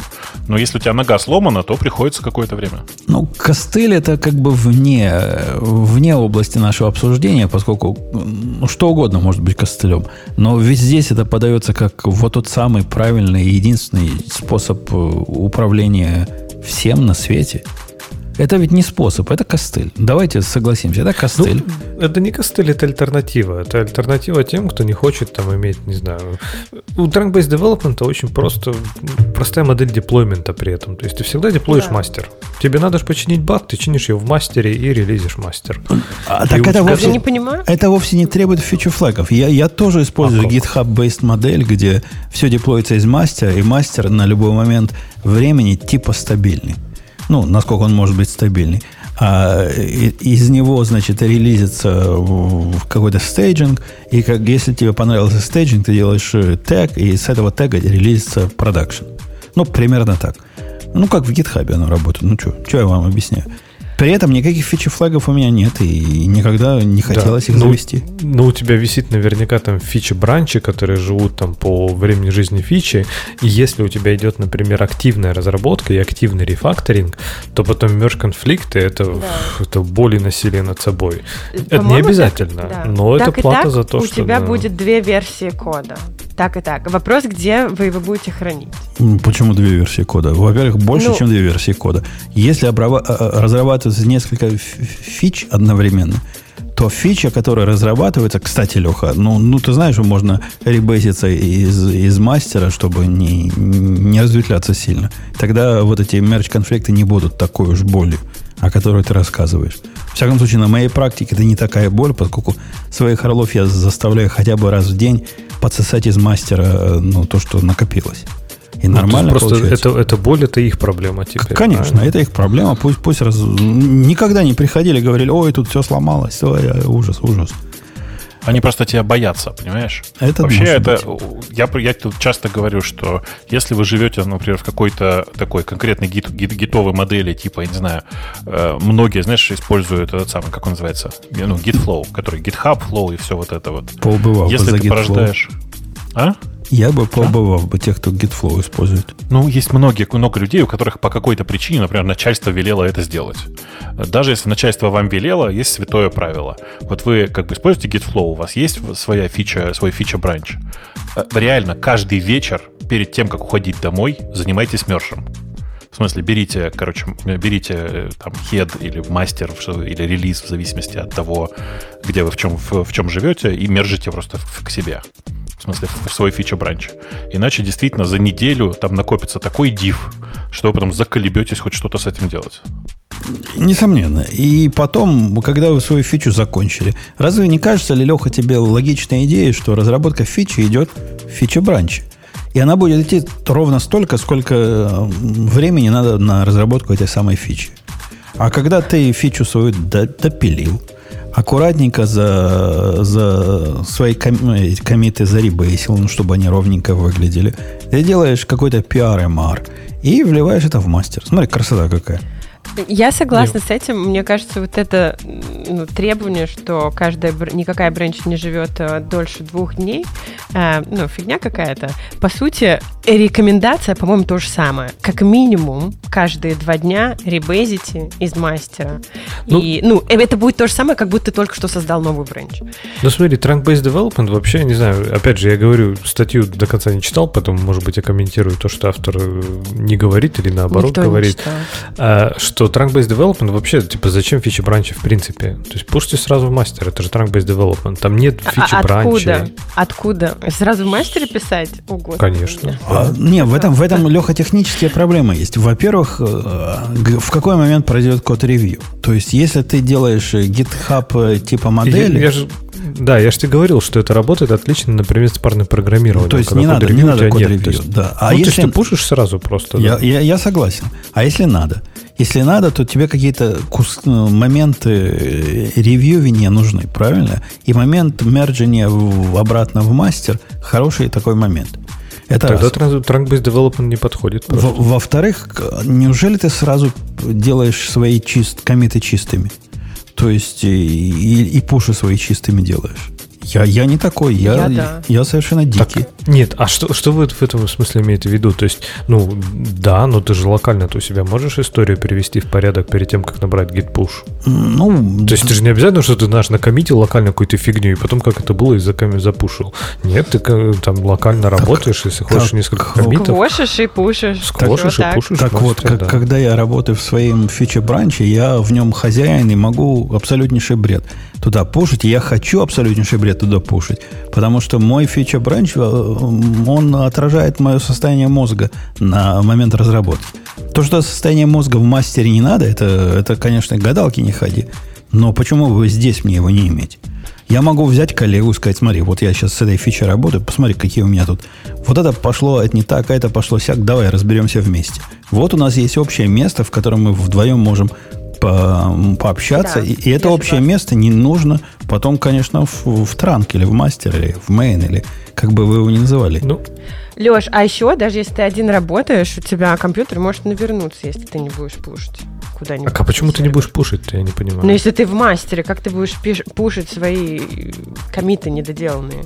Так, а почему недоделан? Ты делай просто их, ну, такими, например, ну, если что-то... Ты, ты фича недоделана, через... она же за фичи флагой за, за, закрыта, и а все. Ты... То есть она пока не делает ничего. Код там. Подожди. Ну, это, то есть просто в мастер зафигачит помойку, а кто-то будет смотреть, так почему? думать, я что это такое, почему она помойку? работает или нет. То есть а у, тебя не бывает такого, что, ну, ты устал, и ты доделаешь ну, завтра, да. нет? Я допишу, у меня написано, написано Ты все равно допишешь. Там, мне кажется, Нет, мы, мы с Лешей, мы с Лешей два уникальных человека. Я пишу без ошибок, а он не устает. Ну, понятно. Нет, а, я просто, не знаю, может, у вас задачи какие-то очень простые, которые всегда решаются минимум я не за один понимаю ваш посыл вот в этом, что типа минимум ну, один день. А почему один день? Почему я не могу над одной задачей Ну, потому что мне нужно пойти поспать, да? А? Мне нужно пойти и поспать. А я вернусь, я не знаю, у меня мой мак Конечно. уже Ты можешь закоммитить то, над чем... Ты можешь логическое завершение работы сделать? Нет, конечно, конечно потому что... Почему нет? Okay, ну, потому что я... у нас такое, как бы, правило негласное, а может и гласное, что а если что-то в мастер-бренче, то значит это нормальный код. Значит, да по крайней мере, там нет тупизны. И если Конечно. туда человек ну, смотрит, ну, опять же, он подожди. может ссылаться на это, Аня, Аня, знаешь, так есть вот эта кнопочка отмотка назад, да, отмотка назад, Давай. парное программирование. То есть мы работаем вдвоем с человеком, да, например. Ну, сейчас я так не работаю, но когда я работал с Trunk-Based, это было угу. ключом смысле, было именно парное программирование. На друг у друга, а не то, что вы вдвоем на Это уже как, как, как ты скажешь, Ань, так и будет. Вот, но в принципе, этот, э, когда ты работаешь вдвоем, и не нужен ревью, да, то есть это ключевое условие. Конечно, если нам нужен ревью, если у нас распределенная команда вам не нужен и так ревью? далее. А, а, а еще а чего-нибудь мнение получить? Тебе? Ну, правильно, то есть вы вдвоем фигачите какую-то фигню, Нет, никого не, никому не показываете. Можем, втроем, можем втроем, можем втроем через а, я, ты, говоришь, вау, вообще, а что это не так происходит? А на ревью ты кого-то я попросишь? То есть, например, если мы вдвоем с кем-то работаем, физически пишем код и это обсуждаем, так. это плохо. Угу. А вот если я попрошу Нет, я не говорю, что это ну, плохо. Ну тогда, конечно, другое дело. Нет, нет, но это разница? как бы, когда вы вдвоем, потому что пишете код, это... Во-первых, парное программирование okay, это не значит два человека, да? То есть парное программирование, например, у тебя же через э, пара меняется. То есть могут три человека, может вся команда поработать над этой фичей в итоге. Ну, подожди, когда ты говоришь про парное программирование, ты имеешь в виду, я сейчас не осуждаю, вот этот момент, когда один печатает, другой смотрит и советует? Это так мило, я сейчас не осуждаю, это так прям вообще... А я, а я, а я, на секунду мне стало грустно. А я, я не понимаю, как это еще делать втроем. У него коленок всего две. Как втроем надо будет делать? Подожди, вы сейчас все еще про программирование? Да. Про другой я Нет, я, ну давай вернемся к Trunk-Based Development на секунду. То есть, если мы говорим про вот именно там парное программирование, когда не нужен ревью, да, то есть что происходит? Ты в конце дня, это же хобот, ты устал, да, да в том числе. Но об этом мы говорить не будем. Хобот-based development, да? Норм, да. хорошо. Разработка на базе хобота. Э, так вот, когда ты в конце дня устал, например, такое случается, даже у меня такое случается, ты устал, ты берешь и в конце какое-то логическое это завершение дня ты можешь сделать. Окей, фича до конца не работает, да, у тебя тестов, не знаю, тебе надо написать еще 50, у тебя написано только 5.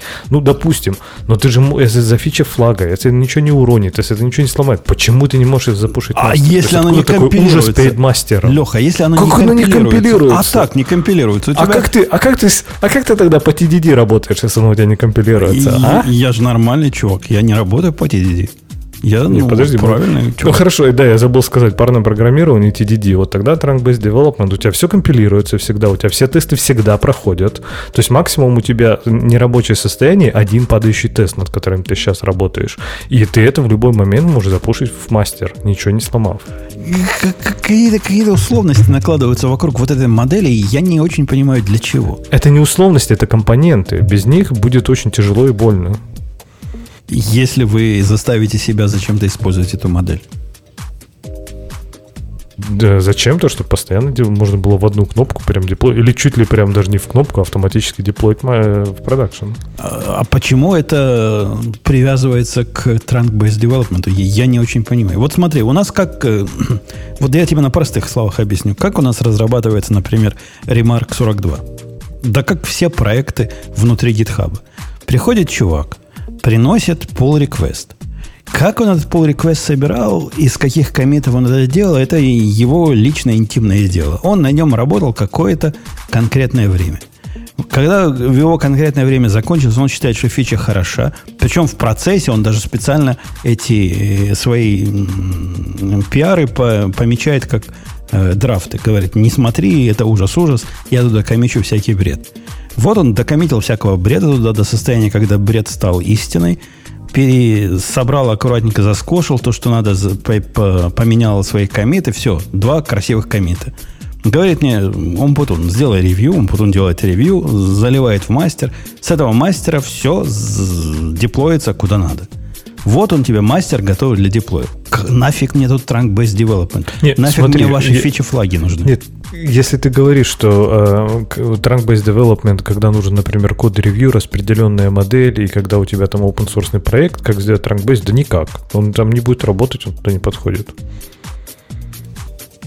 Тут я не понимаю, куда он подходит. Только когда на коленках сидят и TDD ну, занимаются. Команды, а, обычно, обычно co-location, э, ну, парное программирование чаще всего, да, то есть э, чаще всего TDD, потому что, опять же, это не придет к тому, не приведет тебя к тому состоянию, когда у тебя код даже не компилируется, и когда у тебя каждый следующий шаг, по сути, компилируемые зеленые тесты, которые ты можешь там запушить.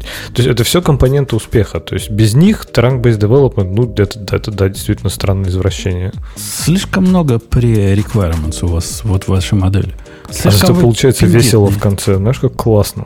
Да, сомневаюсь. Прямо, я, прям, я даже прям скучаю по этим дням. Гля, глядя ментальной своей моделью на ад, который фичи-флаги могут вызвать в программировании, и вот этот ненавидимый мной код, который уже не нужен, а он у вас наверняка там накапливается постоянно, код, который, как минимум ифы ваши накапливаются, когда фичи-флаги уже не нужны. Меня, меня это ужасает.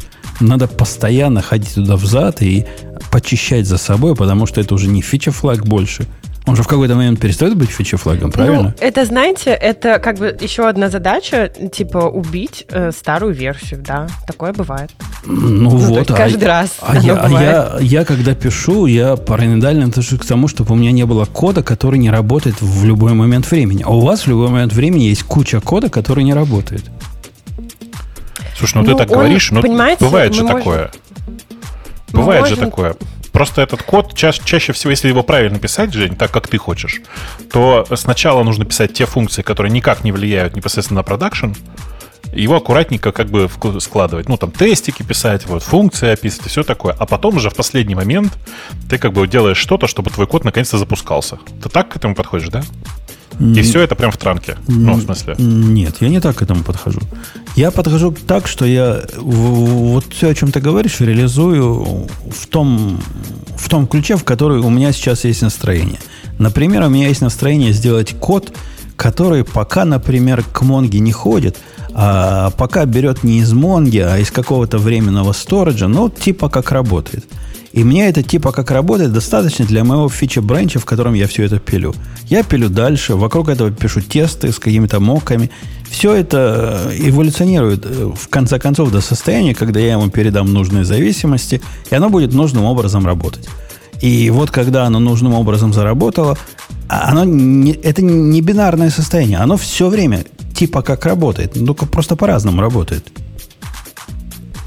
А. а в конце оно уже нормально работает. Ну, как, как задумано, так и работает нормально. Мне ну, так всегда и поступал. А что вы делаете, если на продакшене обнаруживается бага вот в новой версии? Вы роллбэчите на сервере mm. версию кода? Ты имеешь в виду, как в GitHub-based модели, вот в этой, да, как чинятся баги? Э, баги чинятся таким образом. У тебя есть э, у тебя есть два постоянных, у тебя есть один постоянный бренч, который, собственно, мастер. Все остальные, они временные. То есть фича, фича это, в котором ты разрабатываешь, потом в мастер сливаешь. И релиз это так, ну, в моем мире. Больше ни, ничего нет. Есть только, есть только таги и есть только мастер. Это из постоянного. Теперь у меня обнаружился баг в production е. Production у меня, скажем, это так, версия там 1.3.0. Что я в этот момент делаю? Есть два варианта. Если в это время идет работа с э, ну, над какой-то новой фичей, это один вариант. И если я вообще этим проектом не занимаюсь, а просто нужно починить баг, это другой вариант. Так вот, второй вариант проще. Когда мне просто нужно починить баг, я иду в этот самый э, тег, я делаю из него бренч, называю его, не знаю, hotfix. Ну, хорошо, я понимаю, как вы фиксите. Я сейчас говорю а, ситуации, когда по какой-либо причине нужно откатиться назад. То есть нет времени фиксить, или оказалось, что фикс займет там еще неделю. Вот, надо откатываться назад. На Вы предыдущей версии, на предыдущей так да. откатываюсь. Да. Ну вот на сервере код передеплоиваете, правильно? Нет, не код а передеплоиваю. У, у меня любой так создает э, контейнер, в котором в лейбле версия э, вот этого тага. И я в любой момент могу переключить свой контейнер на любую другую версию, которую я хочу.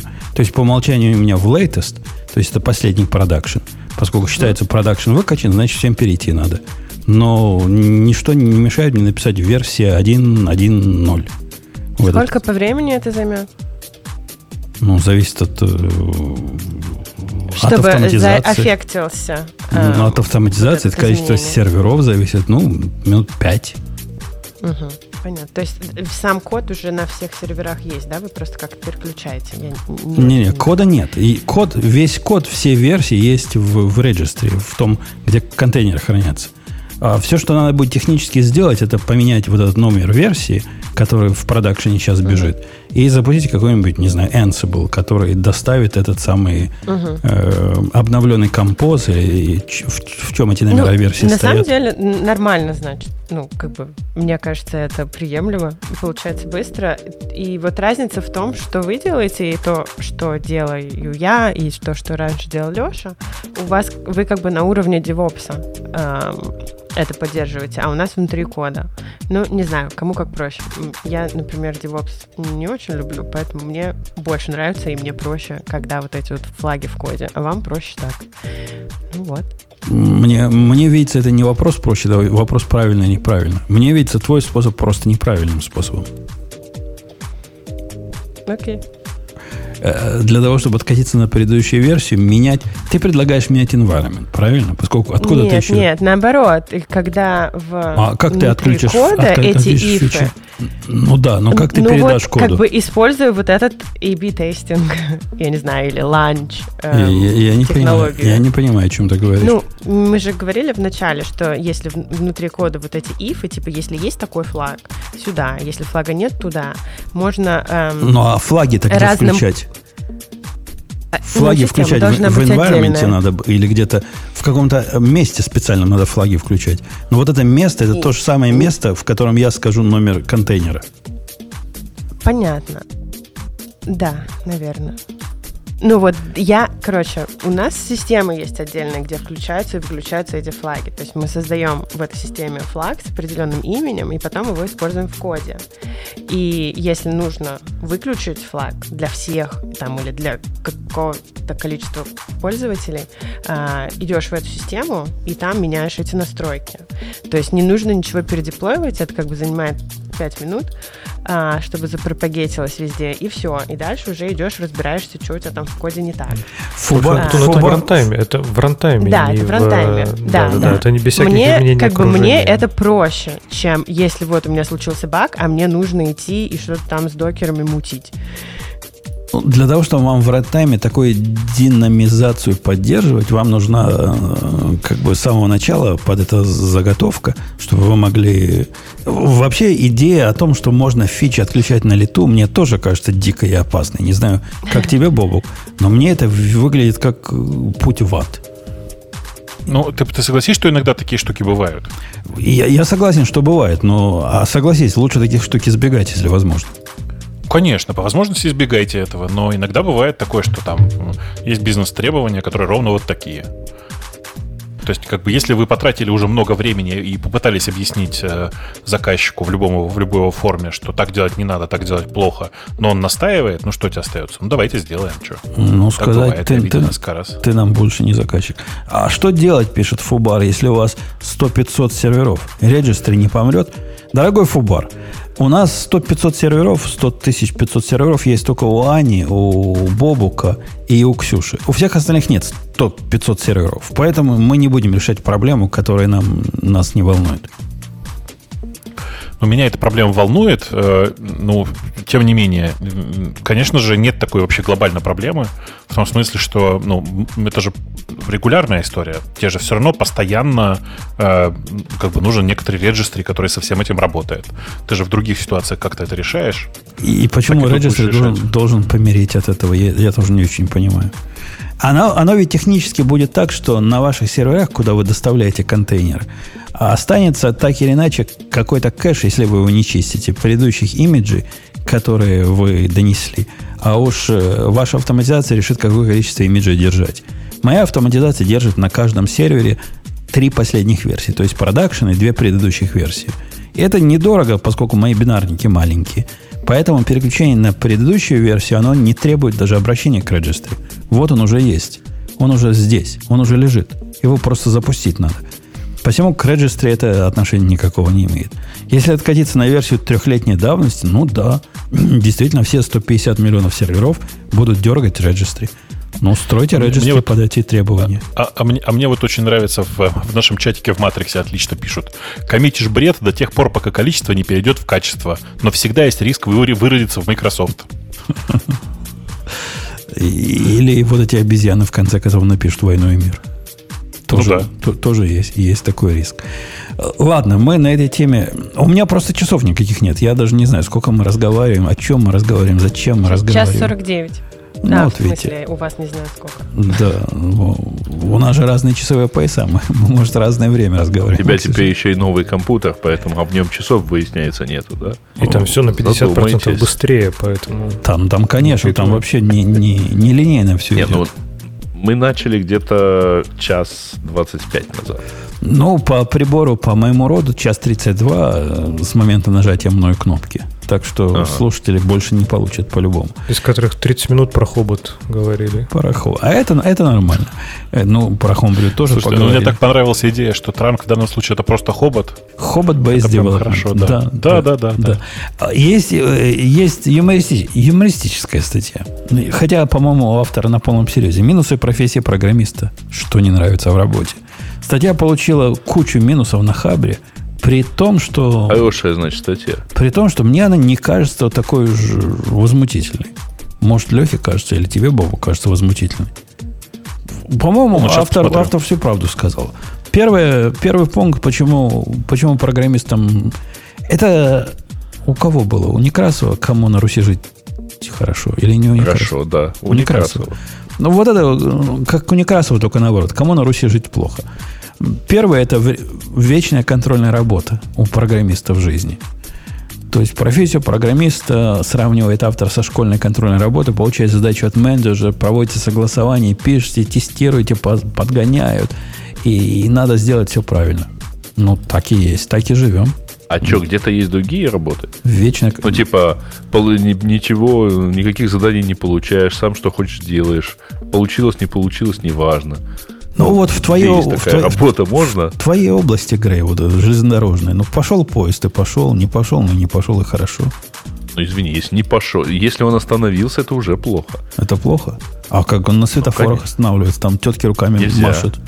Как? Он помахал, Нет, руками ну, остановился. Он не должен, по идее, останавливаться. Ну, ну ладно, но я не вижу в том, что у нас вот такая напряженная э, ситуация. Ничего, с одной стороны, особого, я тут с Греем согласен. С другой стороны, ну, ну по-моему, Ксю, э, Ксюша, прости, дорогая Аня. Аня, это нормально, что у нас тут вечная контрольная работа и вечный экзамен? Это ведь прикольно да, даже. Контрольная, контрольная работа почему? Э, сейчас. Ну, как в школе. Вечная контрольная работа профессия Вы получаете задачу от менеджера, проводите раунд согласования, пишете. А, а разве не на всех работах так, если только ты не сам себе начальник? Не, не на, не на всех работах так. Я, я вот смотрю, как мой мальчик э, своей маркетинговой деятельностью занимается. У него как-то совсем не так.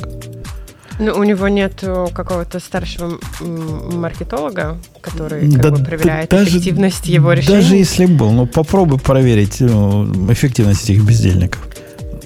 Если ну, язык хорошо компания подвешен... сработала или не сработала? Да, то, да тоже такая тонкая. Ну как сработала, не сработала. Это, вот это, кстати, кстати, Сереж, это так трогательно чувствуешь, да? Вот со стороны кажется, что по рекламной кампании можно понять, сработала она или не сработала. А как? А как, если это брендовая реклама, например? Ну, на ну, самом ну, деле, есть, конечно типа, же, можно какие-то ну, косвенные... Нет. Косвенно точки, можно. И то, и то это скорее вера, чем доказательство. Вот Подождите, типа сейчас ну параллельно... Смотри, сейчас параллельно идет 11 реклам... Я сейчас не преувеличиваю, я просто специально, специально посмотрел. 11 разных рекламных кампаний Coca-Cola. Вот прямо сейчас идет. Как померить эффективность каждой из них? Um, ну, наверное, а. будут какие-то коэффициенты по откликам на... это же классно. Откликом чего? Так это же удобно, там даже никаких метрик нет. Да-да-да. делаешь, делаешь. Конечно. Ну, есть же, специ... есть же классное выражение про то, что я точно знаю, что половину рекламной... рекламного бюджета трачу за я, только не знаю какую. То есть ну, не, непонятно, на что ты не тратишь. У меня вот сейчас ровно такая же история с а, одним хорошим клиентом. А, включаем рекламу, покупки есть. Выключаем рекламу, покупок нету. Но при этом ни один из конкретных каналов невозможно выделить, потому что тут аналитика не дорабатывает, а тут вот э, люди э, уходят, ходят, приходят из Фейсбука, ходят, ходят, потом приходят из Гугла и все покупают. У них, у них, Аня, я тебе поясню. Вот и, насколько у нас в нашем мире метрики вещь такая стрёмно непонятная. В их мире это стрёмно непонятная в квадрате или в десятой степени. Это, это у меня э, такое ощущение. Вечная погоня не, за... Нет, подожди. Я... В интернете это, это примерно на 90% лучше, чем во, всех, во всей остальной части. То есть, Потому что если ты заказываешь на миллион, миллион долларов рекламную кампанию, это небольшая рекламная кампания, на самом деле, на телевидении, то ты, э, в принципе, не очень понимаешь, тебе нужно еще полмиллиона потратить на замеры до, на замеры после, и ты все равно не будешь знать, что поменялось. Там, знаете, особенно, особенно прикольно, что есть часть рекламы, ну, типа, вот сейчас будет реклама в Супербоуле. Э, в которой даже, знаешь, традиционного call to action нет. То есть, типа, обычно же как? Купи три бутылки и четвертую получи в подарок. Вот это вот все, что вы слышите по телевизору. А в, в рекламе в Супербол, во время Суперболов ча- чаще всего вообще нет никакой, никакого call to action. Это чисто на знание бренда штука, которая будет как-то потом, возможно, окупаться в течение следующего года, а то и следующих лет. То есть померить ничего нельзя вообще. Пунктом номер два автор рассказывает о том, что наша главная беда, Леха, и это в твою сторону смотри, поскольку ты у нас ближе всего к фронтендерам. А можно вернуться к первой? Я хочу выразить свой полный протест. Так. Давай. Вот. Ну вот, тут пишут, что вы получаете задачу от менеджера, проводите раунд согласований, пишете техническую документацию, выполняете задачу и защищаете ее проверкой в отделе тестирования.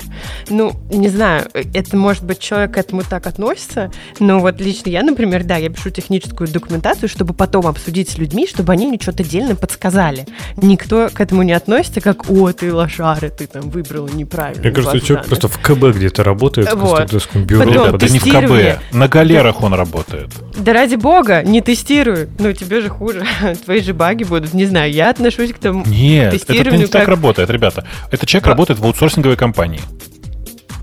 Угу. Вот и все. Рабо- да. кстати, кстати тогда действительно имеет вся статья резко начинает иметь вот, смысл. Но главное да. последнее. Реально, это ужасная работа, скучная. Реально приходится думать и соображать, на что уходит много сил. Потому что задачи у программиста нельзя решить спинным мозгом.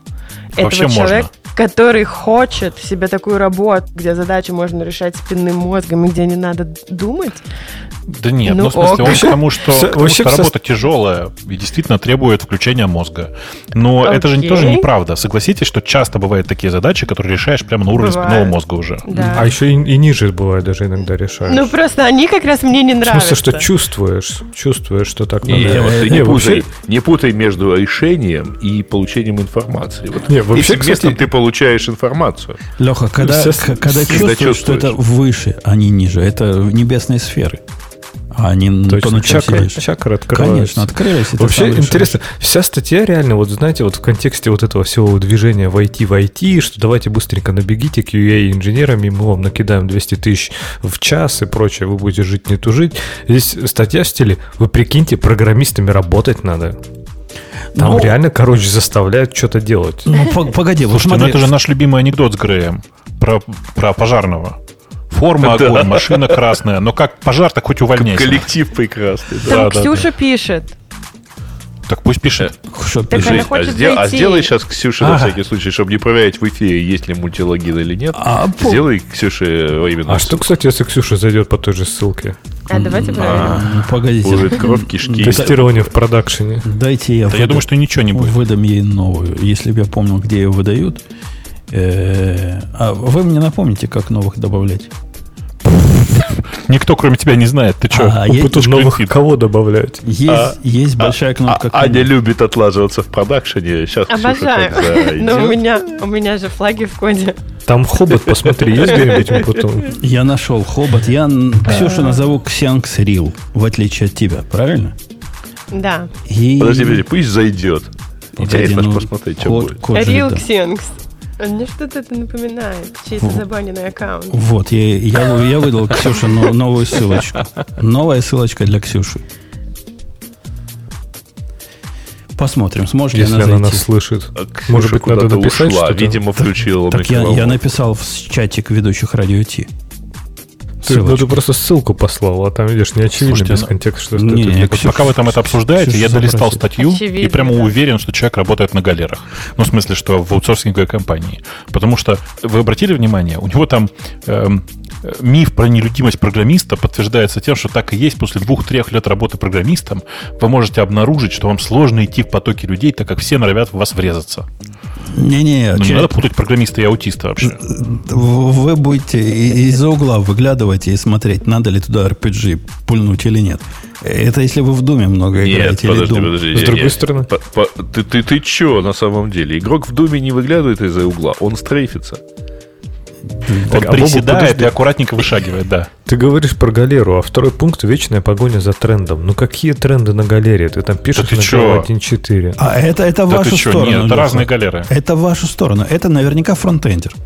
А у них там, А-а-а. у них там все завтра уже а не, ч... не тем собирать надо. То есть Ксюша ушла, и теперь я за фронтенд, да? Конечно. А кто же еще? Не Боб, Просто потому, что я когда-то когда трогал немножко JavaScript. Да. Подождите, да. как это? Кто тут, кто тут во фронтенд главный? Как это во фронтенд? Никого? Так я главным буду. А, по-моему, отлично. У нас одна Ксения исчезла, другая появилась. Я даже боюсь спросить, кто из вас, девочки, сейчас под видом Ксении сидит? Отгадай. По смеху То есть слышно. ты смогла и, выда... по, и главное, по холодильнику. Ты, так, ты, Ксюша, выдавила, значит, Аню и проигнорировала ссылку, которую я тебе дал. Я надеюсь, Аня догадается на, на ссылку нажать, которую я выдал Сделай тебе. Ане постоянную ссылку просто. Ну, и как я ну, говорил. Кстати, да, сделай человеку постоянную ссылку. Ну, Аня мне сказала, хотим посмотреть, что будет. Попробуй зайти. Ну, я зашла, как Аня сказала. Так, Все а нормально. потом, как, а потом какой-то умпутун с какими-то ссылками. О, видишь. Теперь я Real Xenx.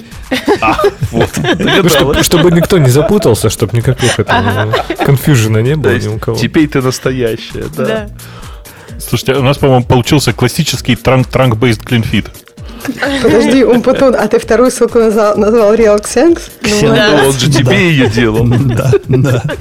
Ну, как у Трампа, знаешь, у него есть Рил Трамп или какой там самый настоящий. Так я тебе Был. такой сделал, да. Был. Э, подожди, тот-то им оставили же. А, или тот тоже забанили, да? Нет, Ему нет, ему как раз забанили. его первым забанили. Именно там же 85 миллионов с фолловеров и так далее. М, Ксения, без тебя мы тут Леху назначили главным по, фор- по фронтендам, что было не очень справедливо. Поэтому ты ответь нам, у вас есть вот эта боль вечной погони за трендом в вашем фронтенд мире? Гонитесь ли вы? Согласны ли ты с автором? Да, блин, это вот про ту статью, где программист это очень плохая работа. По-моему, Да. прекрасная статья. Просто чувак явно, у него все в жизни не удалось, и он просто это все тупо на работу как бы сваливает. Мне так показалось. Слушай, ну, я не знаю, мне кажется, тренды меняются даже у тебя в бэкэнде. Когда я тебя первый раз услышала, ты еще там на скучной Даже. Java писала.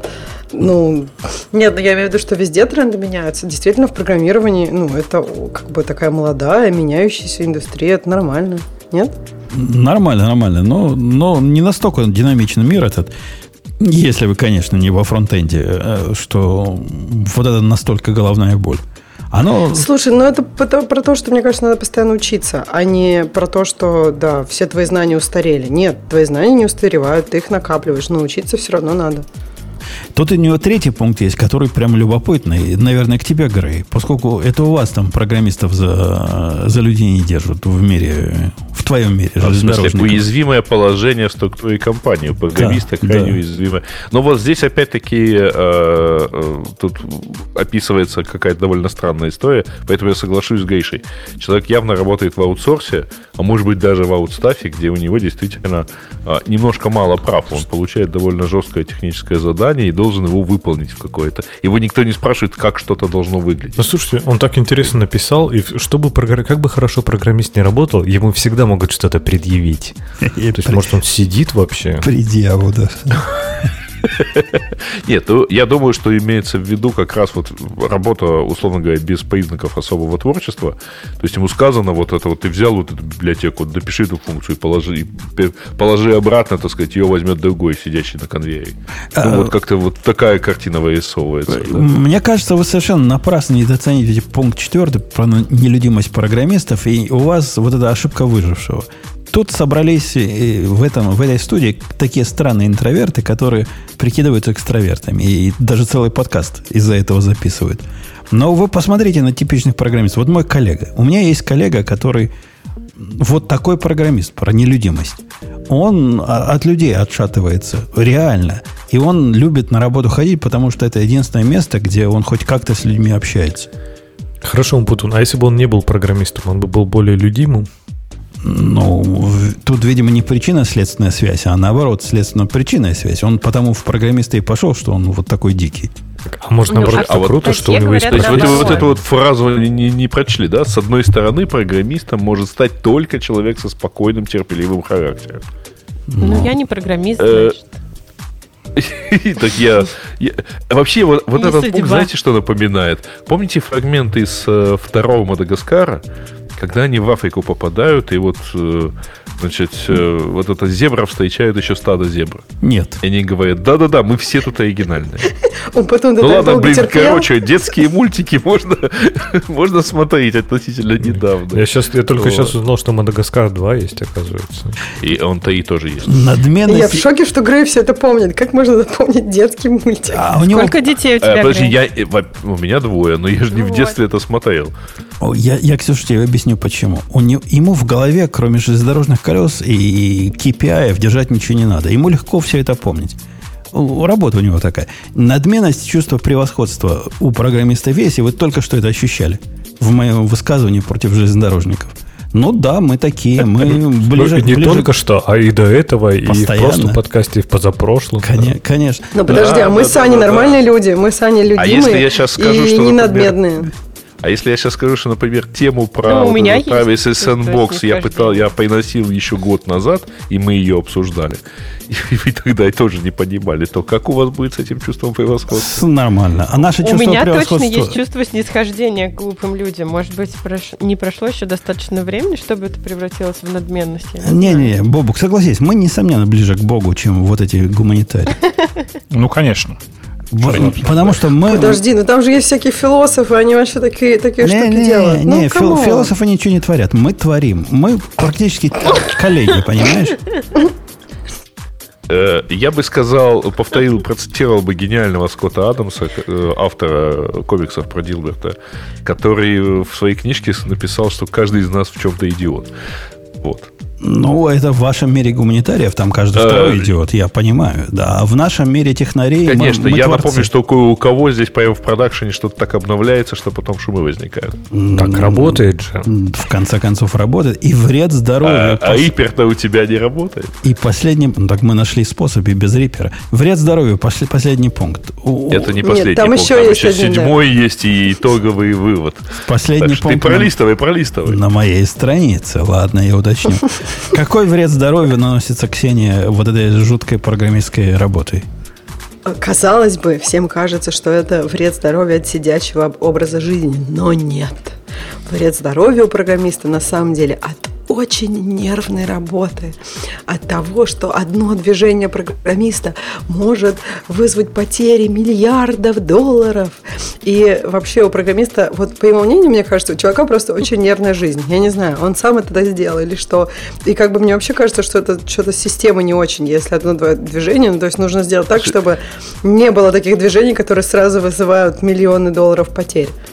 Но вообще, по опыту, я ни разу не видел программиста, убивающегося тому, что вот баг в его коде привел к каким-то там жутким вещам. Это обычно все как-то очень довольно спокойно относятся. Я вот тоже хотел ну, где, вы видели, где, вы видели, где вы видели стрессующего То есть, вот понимаете вообще? ли, менеджер уже все волосы и себе ему вырвал, значит, а на тему того, что как ты мог это сделать, это же ужас, позор. Он, да, что так, сейчас исправим. Редкий да случай, ладно, когда... это вы уже привыкли просто косячить, у вас это уже не бывает стресса. Редкий случай, когда я соглашусь с Греем, потому что, смотри, пункт пятый. Надменность и чувство превосходства. Если у нас есть баг, значит, так и должно было быть. Значит, никто лучше это сделать не Это значит, да, это значит, да, это либо пользователь не понимает, либо спецификация была некорректна. Либо, да, либо API поломались на стороне AWS. У нас такое часто было. Э, вот как раньше мне рассказывали программисты в далекие времена, когда вы, девочки, еще не программировали. Сначала ифы сломались, потом вайлы перестали работать. Сейчас главный ответ, ну, что-то на, на AWS поломалось, наверное. Поэтому я отвалился конек к базе данных. Все, Слушай, все а if и вайлы, это и в кто-то сделал или что? Как вы сломались? А потом вайлами все закончилось. У меня, у меня был, это реальная история. У меня был программист, хороший программист, который писал хороший код продакшн. Ну, на ассемблере тогда писали. И потом мы перешли с ассемблера на C. Все компиляторы я написал. Посему, когда у них что-то не так шло, они все ко мне приходили и, и жаловались. Вот он пришел, говорит, ифы поломались. Потом вайлы перестали работать. Типа, ты, чувак, пойди почини компилятор. Это, да, это в мемы вошло. Багов Красиво. Это, да. это была уже история про программиста Умпутун или еще одна есть? Не, у меня много историй про программиста. У него программистов много про каждого. Слушай, ну это хорошая история. Ифы поломались, и вайлы тоже чуть-чуть. Ладно, кто из нас не находил баг в процессоре? Ну вот бывает же, сидишь, дебажишь, дебажишь, уже спустился там до машинного кода, думаешь, ну все, сто процентов баг в процессоре. Потом оказалось там, не знаю, переменную не так JavaScript. А никто никак вот не шутил никогда над коллегами. В смысле, вот это вот прекрасное в, в STDI задефайнить if как while, а while как if. Нет? Нет. Ну, Знаете, как красиво. В наше время true как false, а false как true делали. Вот это, очень слабо. Про автозамену ЕК, да. Слушайте, Женя, вот э, true как false и false очень слабо. А вот if на while заменить, ты понимаешь, как бы красота-то какая? Жесть. Да, да, могут, могут. Размы, размытые перспективы у программистов. совсем. Вот, я, мой. кстати, согласна. Не ну, согласна вот, или согласна? Я может, согласна, поэтому, да. Может, Меня, поэтому например... проблемы с общением? Ну, ну расскажи, Меня, например... давайте Аня расскажет. Ну вот э, этот чувак пишет, что есть куча профессий, где с опытом тебя как бы ценят больше, например, профессия врача, а вот э, перспектива программиста после 45-50 лет выглядит весьма размыто, так как мозг уже ну, не соображает так быстро, как у молодых ребят. Не, со, не уверен насчет мозга, но это же так. По крайней мере, в России намного сложнее найти работу людям, программистам, которым там 55-65 лет. А, Но потому в качестве что есть... кого?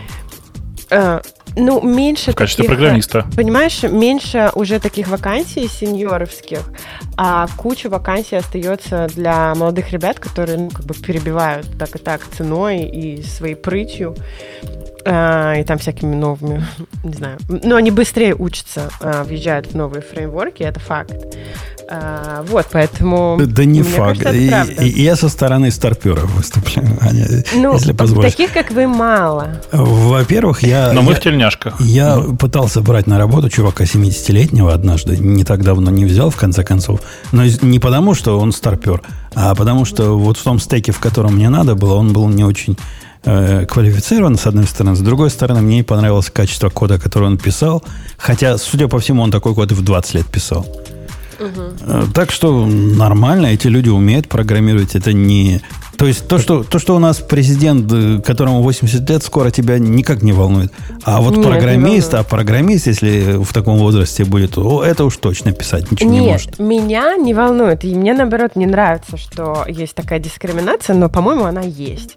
Посмотрите, на самом деле, на э, средний возраст программиста. Это сколько? Ну, не знаю, я вот смотрю наш коллектив, ну, как бы Ань, явно средний. Слушай, а ты не думала, что просто стареет. индустрия, индустрия, да, индустрия появилась молодая. Там 20 лет назад массовая, да. И поэтому мне кажется, что сейчас трудно, наверное, искать людей, которым за 50. Но ну, я думаю, через чисто, 10 чисто лет количество, такие не, не, люди так, будут. Такие есть, просто чисто количественно, конечно, более молодых гораздо больше. Их просто, ну, статистически Просто они пришло. приходят. Ну, Индустрия да. очень сильно растет сейчас, поэтому очень как большой процент молодых. Но она все равно не будет расти. Ну, я не а знаю, еще, она все да. будет меняться. А еще не знаю, насколько честно, вот он приводит пример там с врачом, что типа, не знаю, если взять человека, там, который профессионально не растет и который получал, не знаю, образование где-нибудь 80-е доктора, ну, я, наверное, тоже не особо ему захочу довериться, если он а, вообще не нет, в тренде смотри, того, что тут есть, тут есть немножко другое, э, есть немножко другое соображение. То есть, конечно, конечно же, любой врач, просто по факту того, что он там раз за разом применяет те или иные навыки, как любой другой профессионал, он, безусловно, становится там, типа, все более ценным, у него накапливается опыт, он делает из него какие-то выводы и так далее. Но тут опять-таки вопрос, а, а у врача какие перспективы? Во-первых, если он продолжает работать, э, он, он не может Сидит терапе- терапевтом на своем участке, вот тетечка, да, он не сидит знаю, просидела 30 лет. Окей. Ну, хотя он... бы есть работа, а программисту вообще будет сложно найти работу. Почему? Ну, он будет знаю, дальше неужели... сидеть, ну, так сказать, и Тетеньки, тетеньки терапевту тоже новую работу У вас не, действительно не, не нету никаких найти. знакомых, которым, ну, там, 55, и да, окей, они могут... И которые быть... хорошие программисты, но не могут найти работу, ну, вряд ли. В То России есть, мне кажется, нету? Ну, нет, вот, такого нет. У, ну, у меня есть. В Яндексе есть куча ребят, которым за 80 уже, и которые прекрасно работают. Ну, на самом деле, не, во-первых, да, у всех э, профессионалов тоже есть определенный порог, если он не переходит в какое-то новое качество, а, не, не начинает, например, тот же врач писать какие-то там научные труды или методические указания или что-то еще, или переходит на управленческую работу, то у него тоже есть определенный такой потолок, за который он не пойдет. Ну, ну я не знаю, пойдет он в какой-то супердорогой, классную там коммерческую клинику, а, поменять свой накопленный опыт. Там тоже есть предел.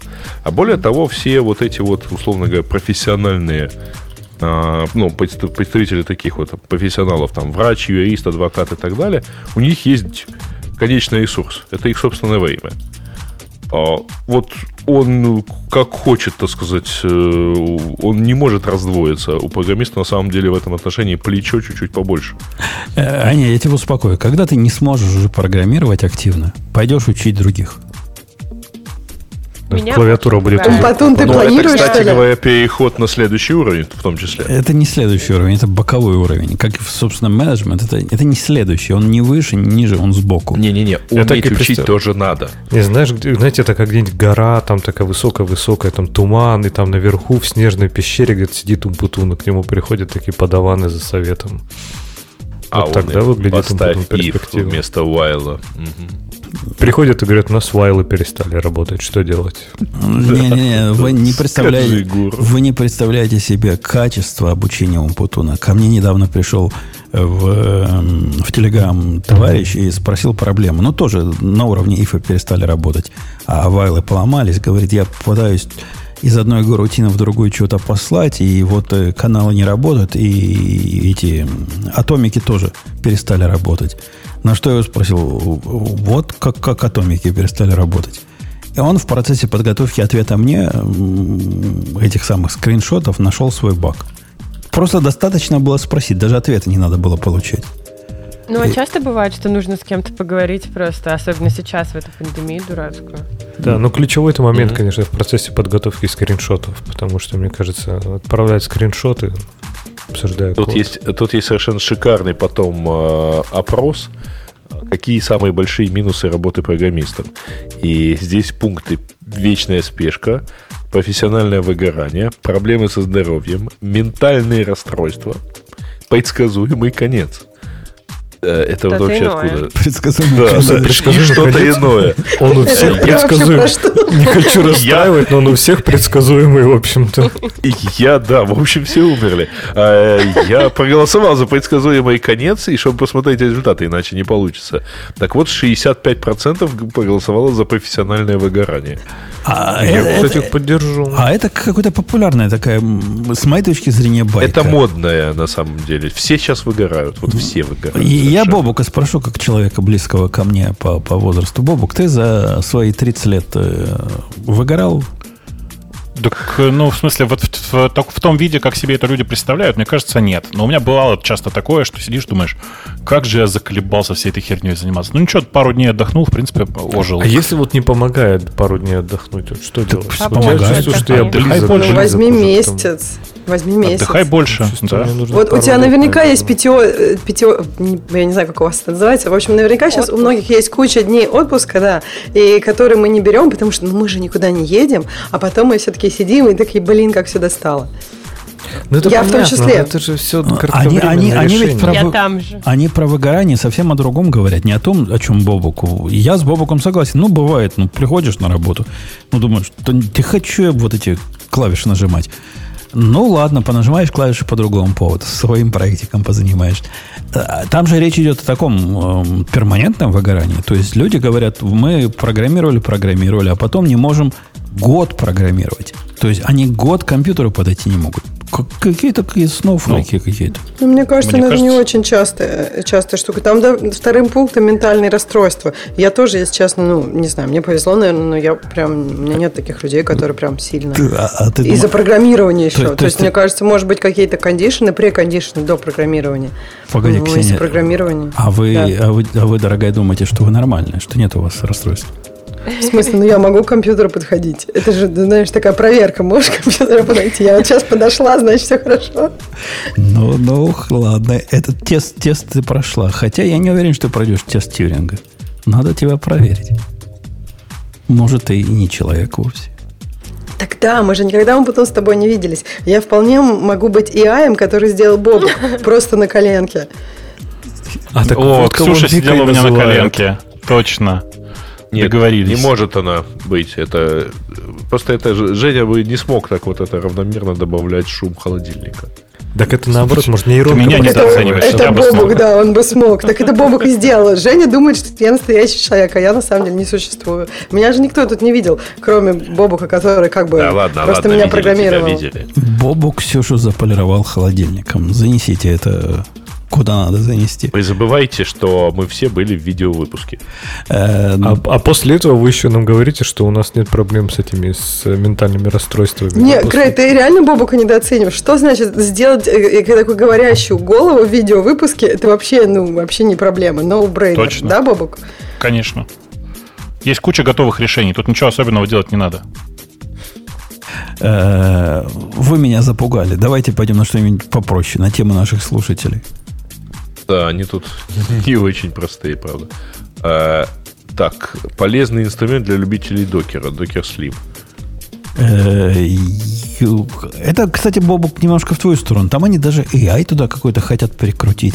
По-моему, хер, херней какой-то занимаются люди. Ну, компания называется на самом деле Slim AI. И вот там, собственно, новость, которую дают, то, что один из сооснователей Ubuntu Mate пошел туда, так сказать, чего-то делать.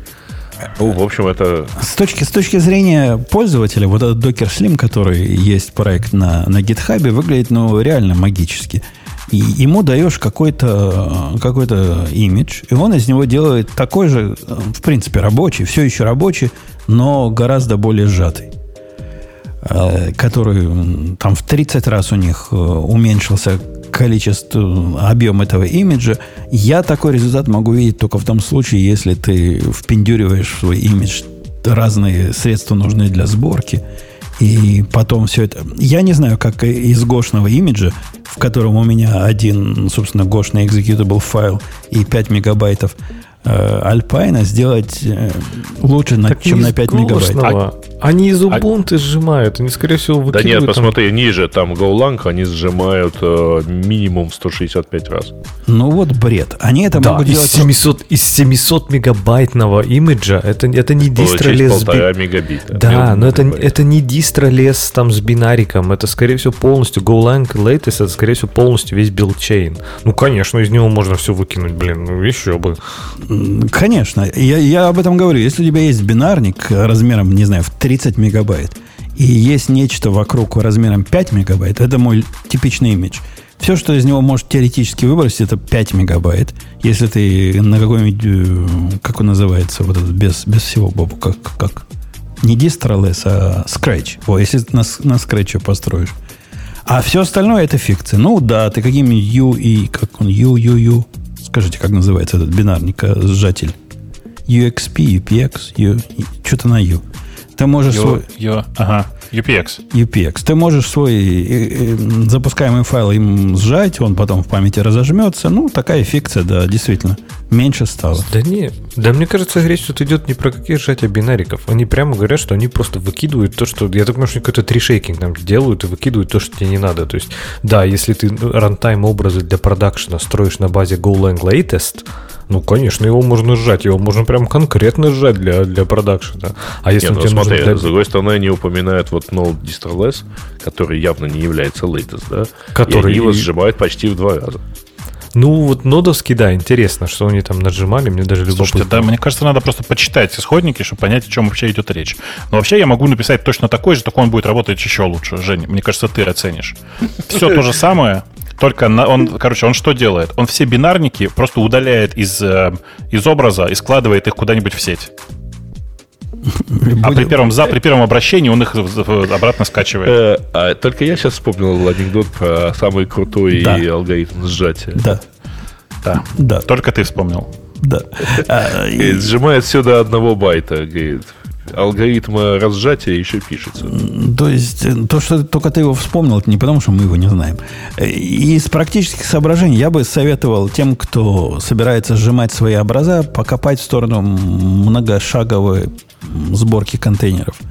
Докер уже давно, уже пару лет, наверное, умеет одним шагом собрать бинарники, другим шагом эти бинарники с предыдущего шага достать и вложить в голый имидж – вот ничего лучше вы не сделаете. Ну, ну реально. Вот не верьте вы в эту магию. Ну не сделайте вы ничего лучше.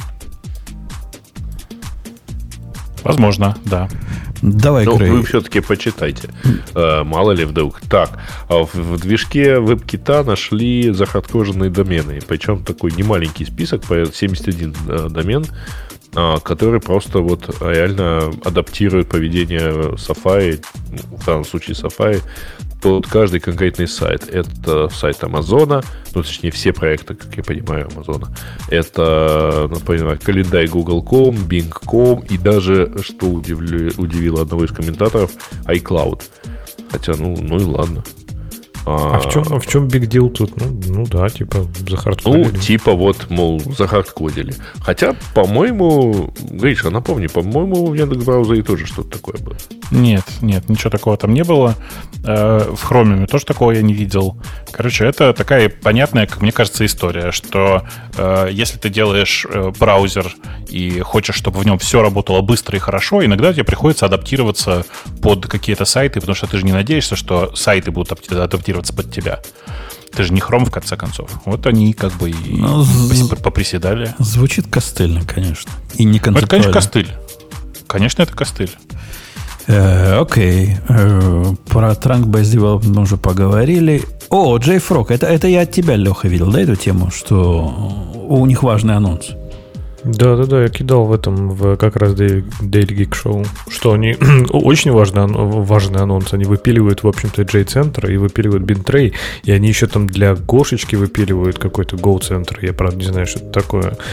И, в общем, это беда. И прям нотис очень короткий. Через 4 недели, да меньше, какое? 28 февраля они перестанут принимать новые проекты на борт, а 1 мая они полностью все удалят, репозитория не будет. И резолвиться оттуда тоже ничего не будет. Погоди, а J-Center кажется... это то, что вместо Maven Central вставляют люди, да?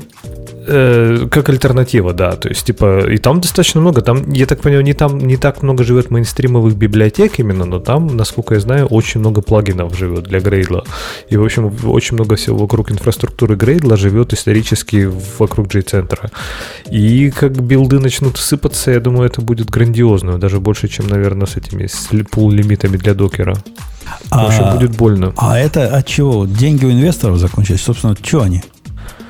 А, слушай, я внутреннюю кухню вообще понятия не имею, что у них там происходит, почему они это делают, зачем они это делают. Ну, наверное, невыгодно держать такой большой публичный сервис.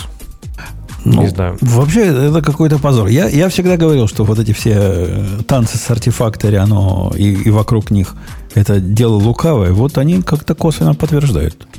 Ну, видишь, это так же, как если, не знаю, закрою сейчас Maven Central завтра, да, и, и что, типа, как, как ты с этим будешь бороться заранее, и, и как ты это танцами вокруг, там, не знаю, Maven решишь? Ну, никак. Типа, внешняя зависимость – это внешняя зависимость. Ну, да, да.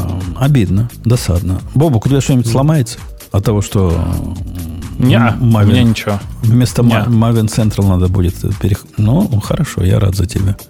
А GoCenter это был их прокси, наверное, да? Что такое GoCenter был? Прок, прокси, прокси, ну, да. Ну, как раз прокси не так больно, потому что прокси миллион разных есть в обед, и свой легко поднять, и не надо какого-то монстра для этого ставить. Как ни странно, у Microsoft такой приличный прокси есть для Go. А, ладно, пойдем на, на следующую тему. Что? что, а, что? Следующая тема про то, что э, какой-то конкретный человек э, все еще использует RSS. Ну, что, молодец человек, что же делать-то? Какое-то не, не, невообразимое количество комментариев к этой статье было на Hacker News, который даже открывать не стал, поскольку, ну, о чем тут беседовать? Не, ну, э, почему бы и не пользоваться? Во-первых, все, кто слушает подкасты, используют, скорее всего, RSS, э, потому что вся подписка идет через RSS, так что все пользуются почти. Ты, а, ты, ты, ну... ты бы видел, какие тут в Твиттере просят, а нельзя ли, говорят, сделать такой бот, которым ты пишешь номер подкаста, а он тебе, значит, файлик даст. Так не все пользуются RSS, в судя по всему. Да, в Телеграме прям файлик даст. Не, ну, слушай, да, дожили гики не пользуются RSS. Бывает. А, Но я, вообще я говоря, практически... RSS же и не предусматривался как прямо человеческий. Это, это метод общения робота с роботом. Я практически уверен, что если провести в наш, даже в нашем продвинутом чатике э, радиота, который радио минус чат, опрос о том, кто пользуется RSS для получения этого подкаста, я думаю, процентов, наверное, процентов 30, как, Бабук, считаешь, процентов 30 или, или меньше? Ну, я думаю, процентов 30 нормальная оценка. И то, потому что это продвинутые. А так и по жизни, ну... Ксюша, ты знаешь, что на подкасты подписываться надо, да? Ну, ты просто давно тут сидишь. А вот Аня, я не уверен в курсе, что у подкаста какие-то RSS есть. Они как-то сами доставляются. Вот это все, вся магия работает. Ну, конечно, я в курсе. Ну, вы чего? В курсе, да? Да. А это, это потому, что ты писала ботика для, для, для радиота, да? для Алехи. А если бы не писала, тоже бы не знал.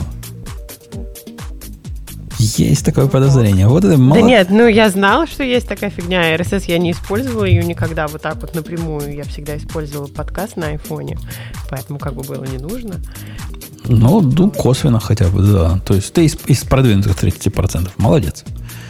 А, а почему автор говорит надо RSS? Он какую-то аргументацию приводит? После того, как Google, Google, Google, скажите, как назывался Google, RSS-овский Google, чего? А, ну, на самом деле он Reader? противопоставляет, э, да, он противопоставляет RSS э, так называемым social media, которые типа за вас считают, так сказать, что вам надо видеть, поэтому он ну, утверждает, что нет. Ну, вот RSS это то, где я выбираю источники, э, могу переносить они платформа, это платформа независимая штука, и там нет рекламы.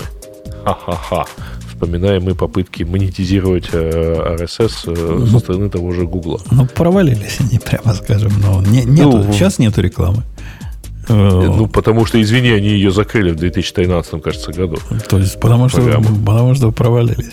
А вот. что-то в этой а... аргументации есть. То есть, вместо того, чтобы для тебя кто-то подбирал источники новостей, мы тут сами по-гиковски пытаемся их собрать. Я, я забил на это, не, не собираю, но вполне понимаю Бобуку, который а... для себя так собирает. Тут есть одно но. Это вопрос Discovery.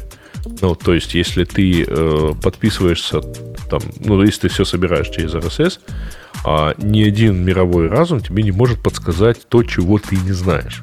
Ну, почему? Ты, ты не только э, в RSS вселенной живешь, как ты не живешь только вселенной Твиттера. В Твиттер ты добавляешь новые подписки с, как, с какой-то наружу зачастую.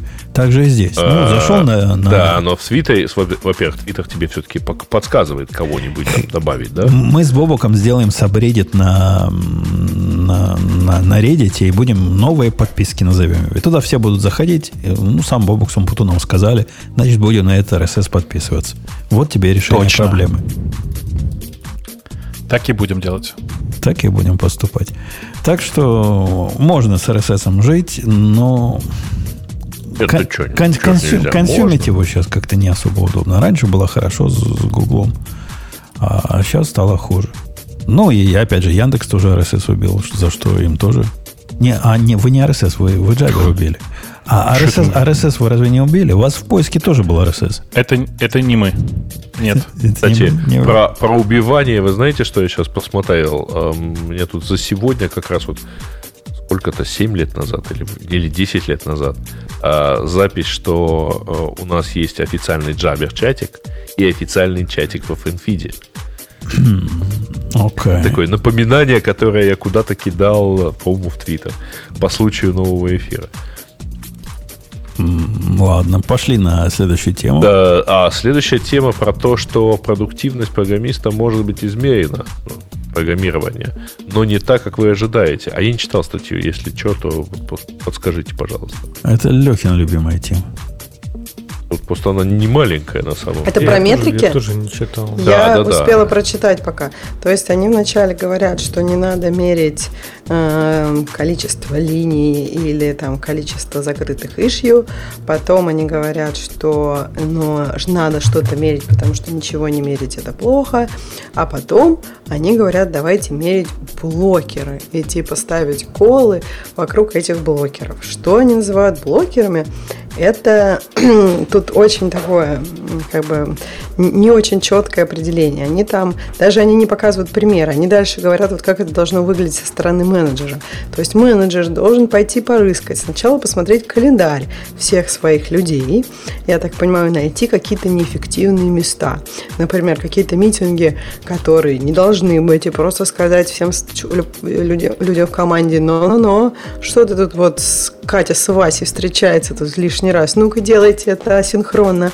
Дальше он должен про гид-комиты тоже там устранить все блокеры. Кто-то, может, ревью смотрит 2 часа. Ну-ка, за 15 минут. Ну, я немножко шучу, просто, по-моему, если менеджер будет как бы всем четко говорить, какие митинги надо и какие не надо, это какой-то уже, не знаю, не знаю, на мой взгляд, микроменеджмент, потому что он знает, какие эффективны. Ну, может быть, он, конечно, может как-то предложить об этом поговорить или подумать, но вот прям А Дальше. Он, у него есть MBA образование, он знает все, его там учат. Он прям знает. Вот посмотрел на Катю и Васю и знает, что вот как бы и они оба им эффективно обсудить, а не просто асинхронно сделать. И если они сели и обсудили, то они как бы... Ну, то, то есть ты, ты, Ксюша, со своей технократической позиции веришь в то, что вот эти технократы могут глянуть на задачу и сказать, как ее надо делать.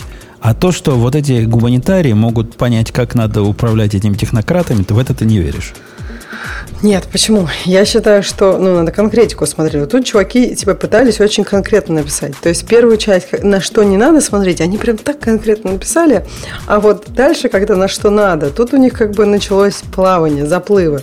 Дальше менеджер должен провести survey. Survey на команду 5 человек, ну, come on, ну это как бы даже сказка. Потому что... Если... Анонимные обязательно. Да-да-да, анонимные на 5 человек. Ну, просто как бы 5 человек, выборка маленькая, и все отвечают просто зависимости от своего настроения. Не знаю, жена тебе сегодня сказала, что ты мусор вчера не вынес. Так ты на все серьезно ответил, что все козлы. Понятно же. Ну, в общем, неважно. Дальше. И в конце концов, там вот, исходя из этого всего, нужно выбрать цели, цели для команды, и вот закоммитить в эти цели. Ну, в общем, мне кажется, начали за здравие, закончили, как обычно, когда хотят про метрики написать. А я рассказывал вам эту историю, как у нас в институте проводили анонимный опрос. Нет. У нас был один преподаватель, такой, видимо, продвинутый по тем временам. Он вел курс теории цифровых автоматов. Молодые уже не знают, что такое цифровые автоматы, но в виде курсовой работы надо было, помню, сделать пейлку для слонов. И в конце курса он провел анонимный опрос среди всего, по-моему, две группы там было на этом курсе, чтобы все написали, что они думают о курсе. А его все любили – и все написали, какой он красава, какой замечательный курс. Он такой был популярный чувак. Ваш покорный слуга написал, что курс его полнейшее говно. И научился я ровно ноль в результате этого. Ничего нового для себя не понял. И, и вообще, так преподавать не надо, не для этого в институт пришел. Вас вычислили? На... Он потом был у меня тем чуваком, который принимал диплом. И вот после того, как он принял диплом, он говорит, говорит, дорогой Умпутун, а теперь давай поговорим по душам. И смотрит так вдумчиво. Ты, говорит, понимаешь, что по почерку понять, какие там анонимные опросы проводились, он, видимо, мой почерк, реально, видимо, я один такой был, сравнивал с моими другими там курсовыми работами и вычислил меня. И вот так он меня стыдил в последний день моего, моего институте. Так что вот эти анонимные опросы вы имеете в виду. Вы тебя после этого непечатными тебя... буквами писать. Подожди, тебя после этого отчислили? Из газетки, из газетки надо было вырезать. Если уж, да, гневный отзыв. Держитесь подальше от торфяных болот, да. Это как сейчас вообще запостить какой-то гневный комментарий под своим логином. Ну, это были лихие... Где смекалка? Лихие 90-е и даже 80-е. Так что тогда мы еще таких гитик не знали, как правильно ну, представь, два курса сидит. Как меня вычислят? А оказывается, ну, вы когда служили-то, до или после? Вместо. Поручик, где, где служили. Нет, нет, нет. Так никак. Ни разу не стоял, не сидел. Так что да, имейте в виду, особенно в группе из пяти человек проводите анонимный опрос, это будет, конечно, любопытно. Анонимность будет любопытная. Так это, знаете, после таких опросов еще часто делают митинг, Типа, вот смотрите, 90% э, ответили так-то. А, у кого Особенно какие комментарии? На пяти человеках 90% выглядит да, да, прямо ужасающе. Ну, окей, сколько там? Так, у вас есть что сказать? И смотрят. По поводу процентов. Наша, э, у нас на Первиль и, и вообще весь наш округ печатает статистику по поводу ковида. До этого у них была статистика человеческая. Ну, там количество людей в больнице. А теперь они выводят среднее. И в результате у нас в больнице там 2,7 человека находится. Мы с женой все время думаем, что вот куда три десятых человека делось. Неужели уже отвалилось? Как, как? У них стала такая дробная статистика с, с плавающей запятой фактически. Удобно, главное. Да.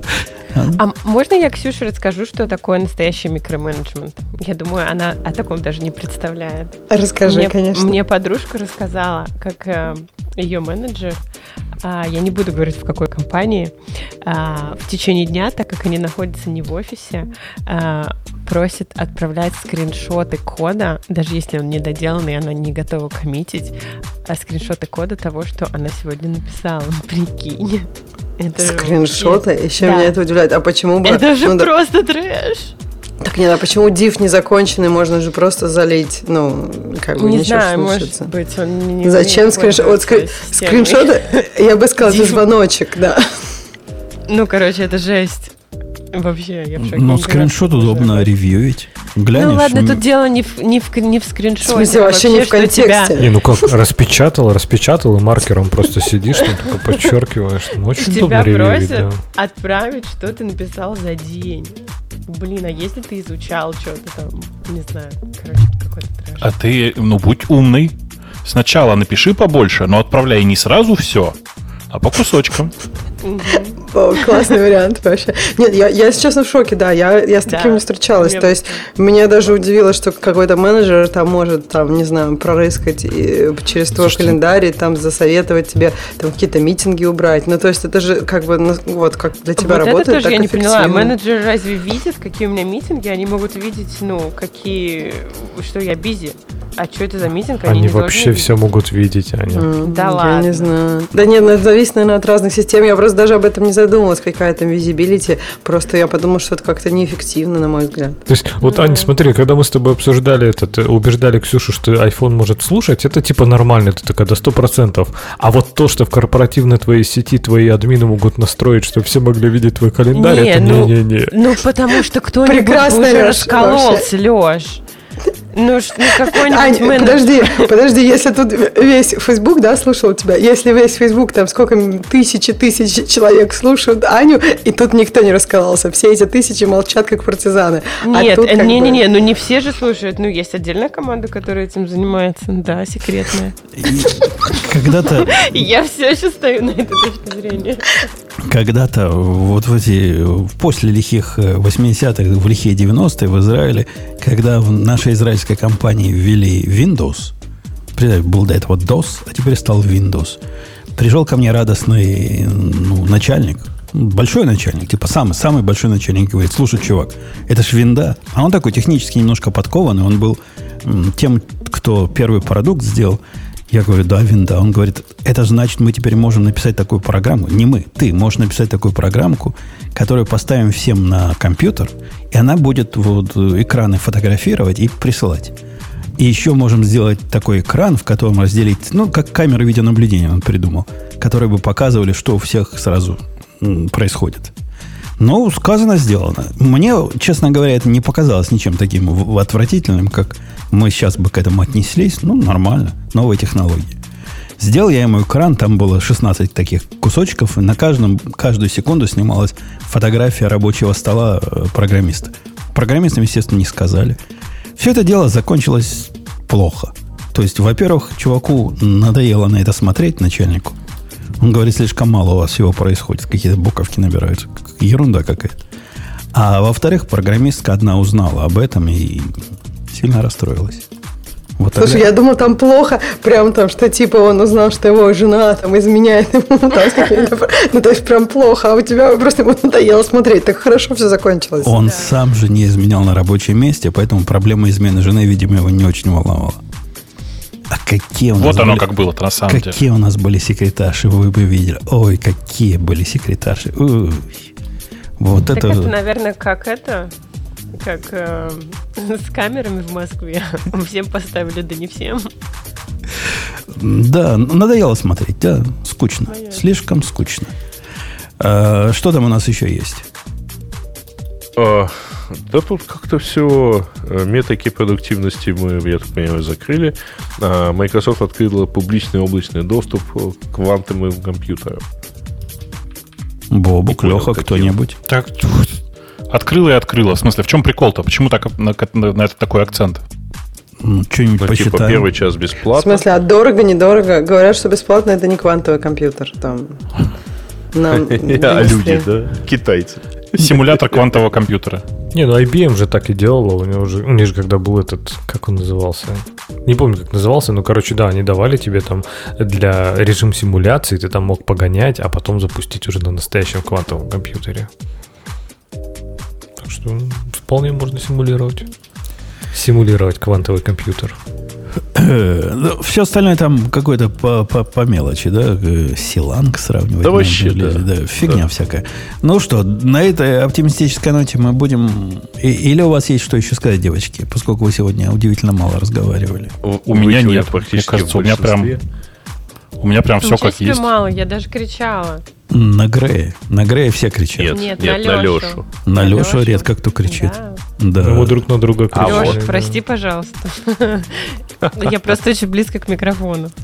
И заметь, заметь, заметь, Аня, Леша тебя не простил. Я не слышал его. Нет, я, я не простил. Ну, я изначально не обиделся. Ну как? У нас была конструктивная беседа, мы друг на друга поорали и разошлись каждый со своим мнением. Причем, что мы были даже согласны. Ладно, Нет, я спорили. согласна с тобой про хоботный подход.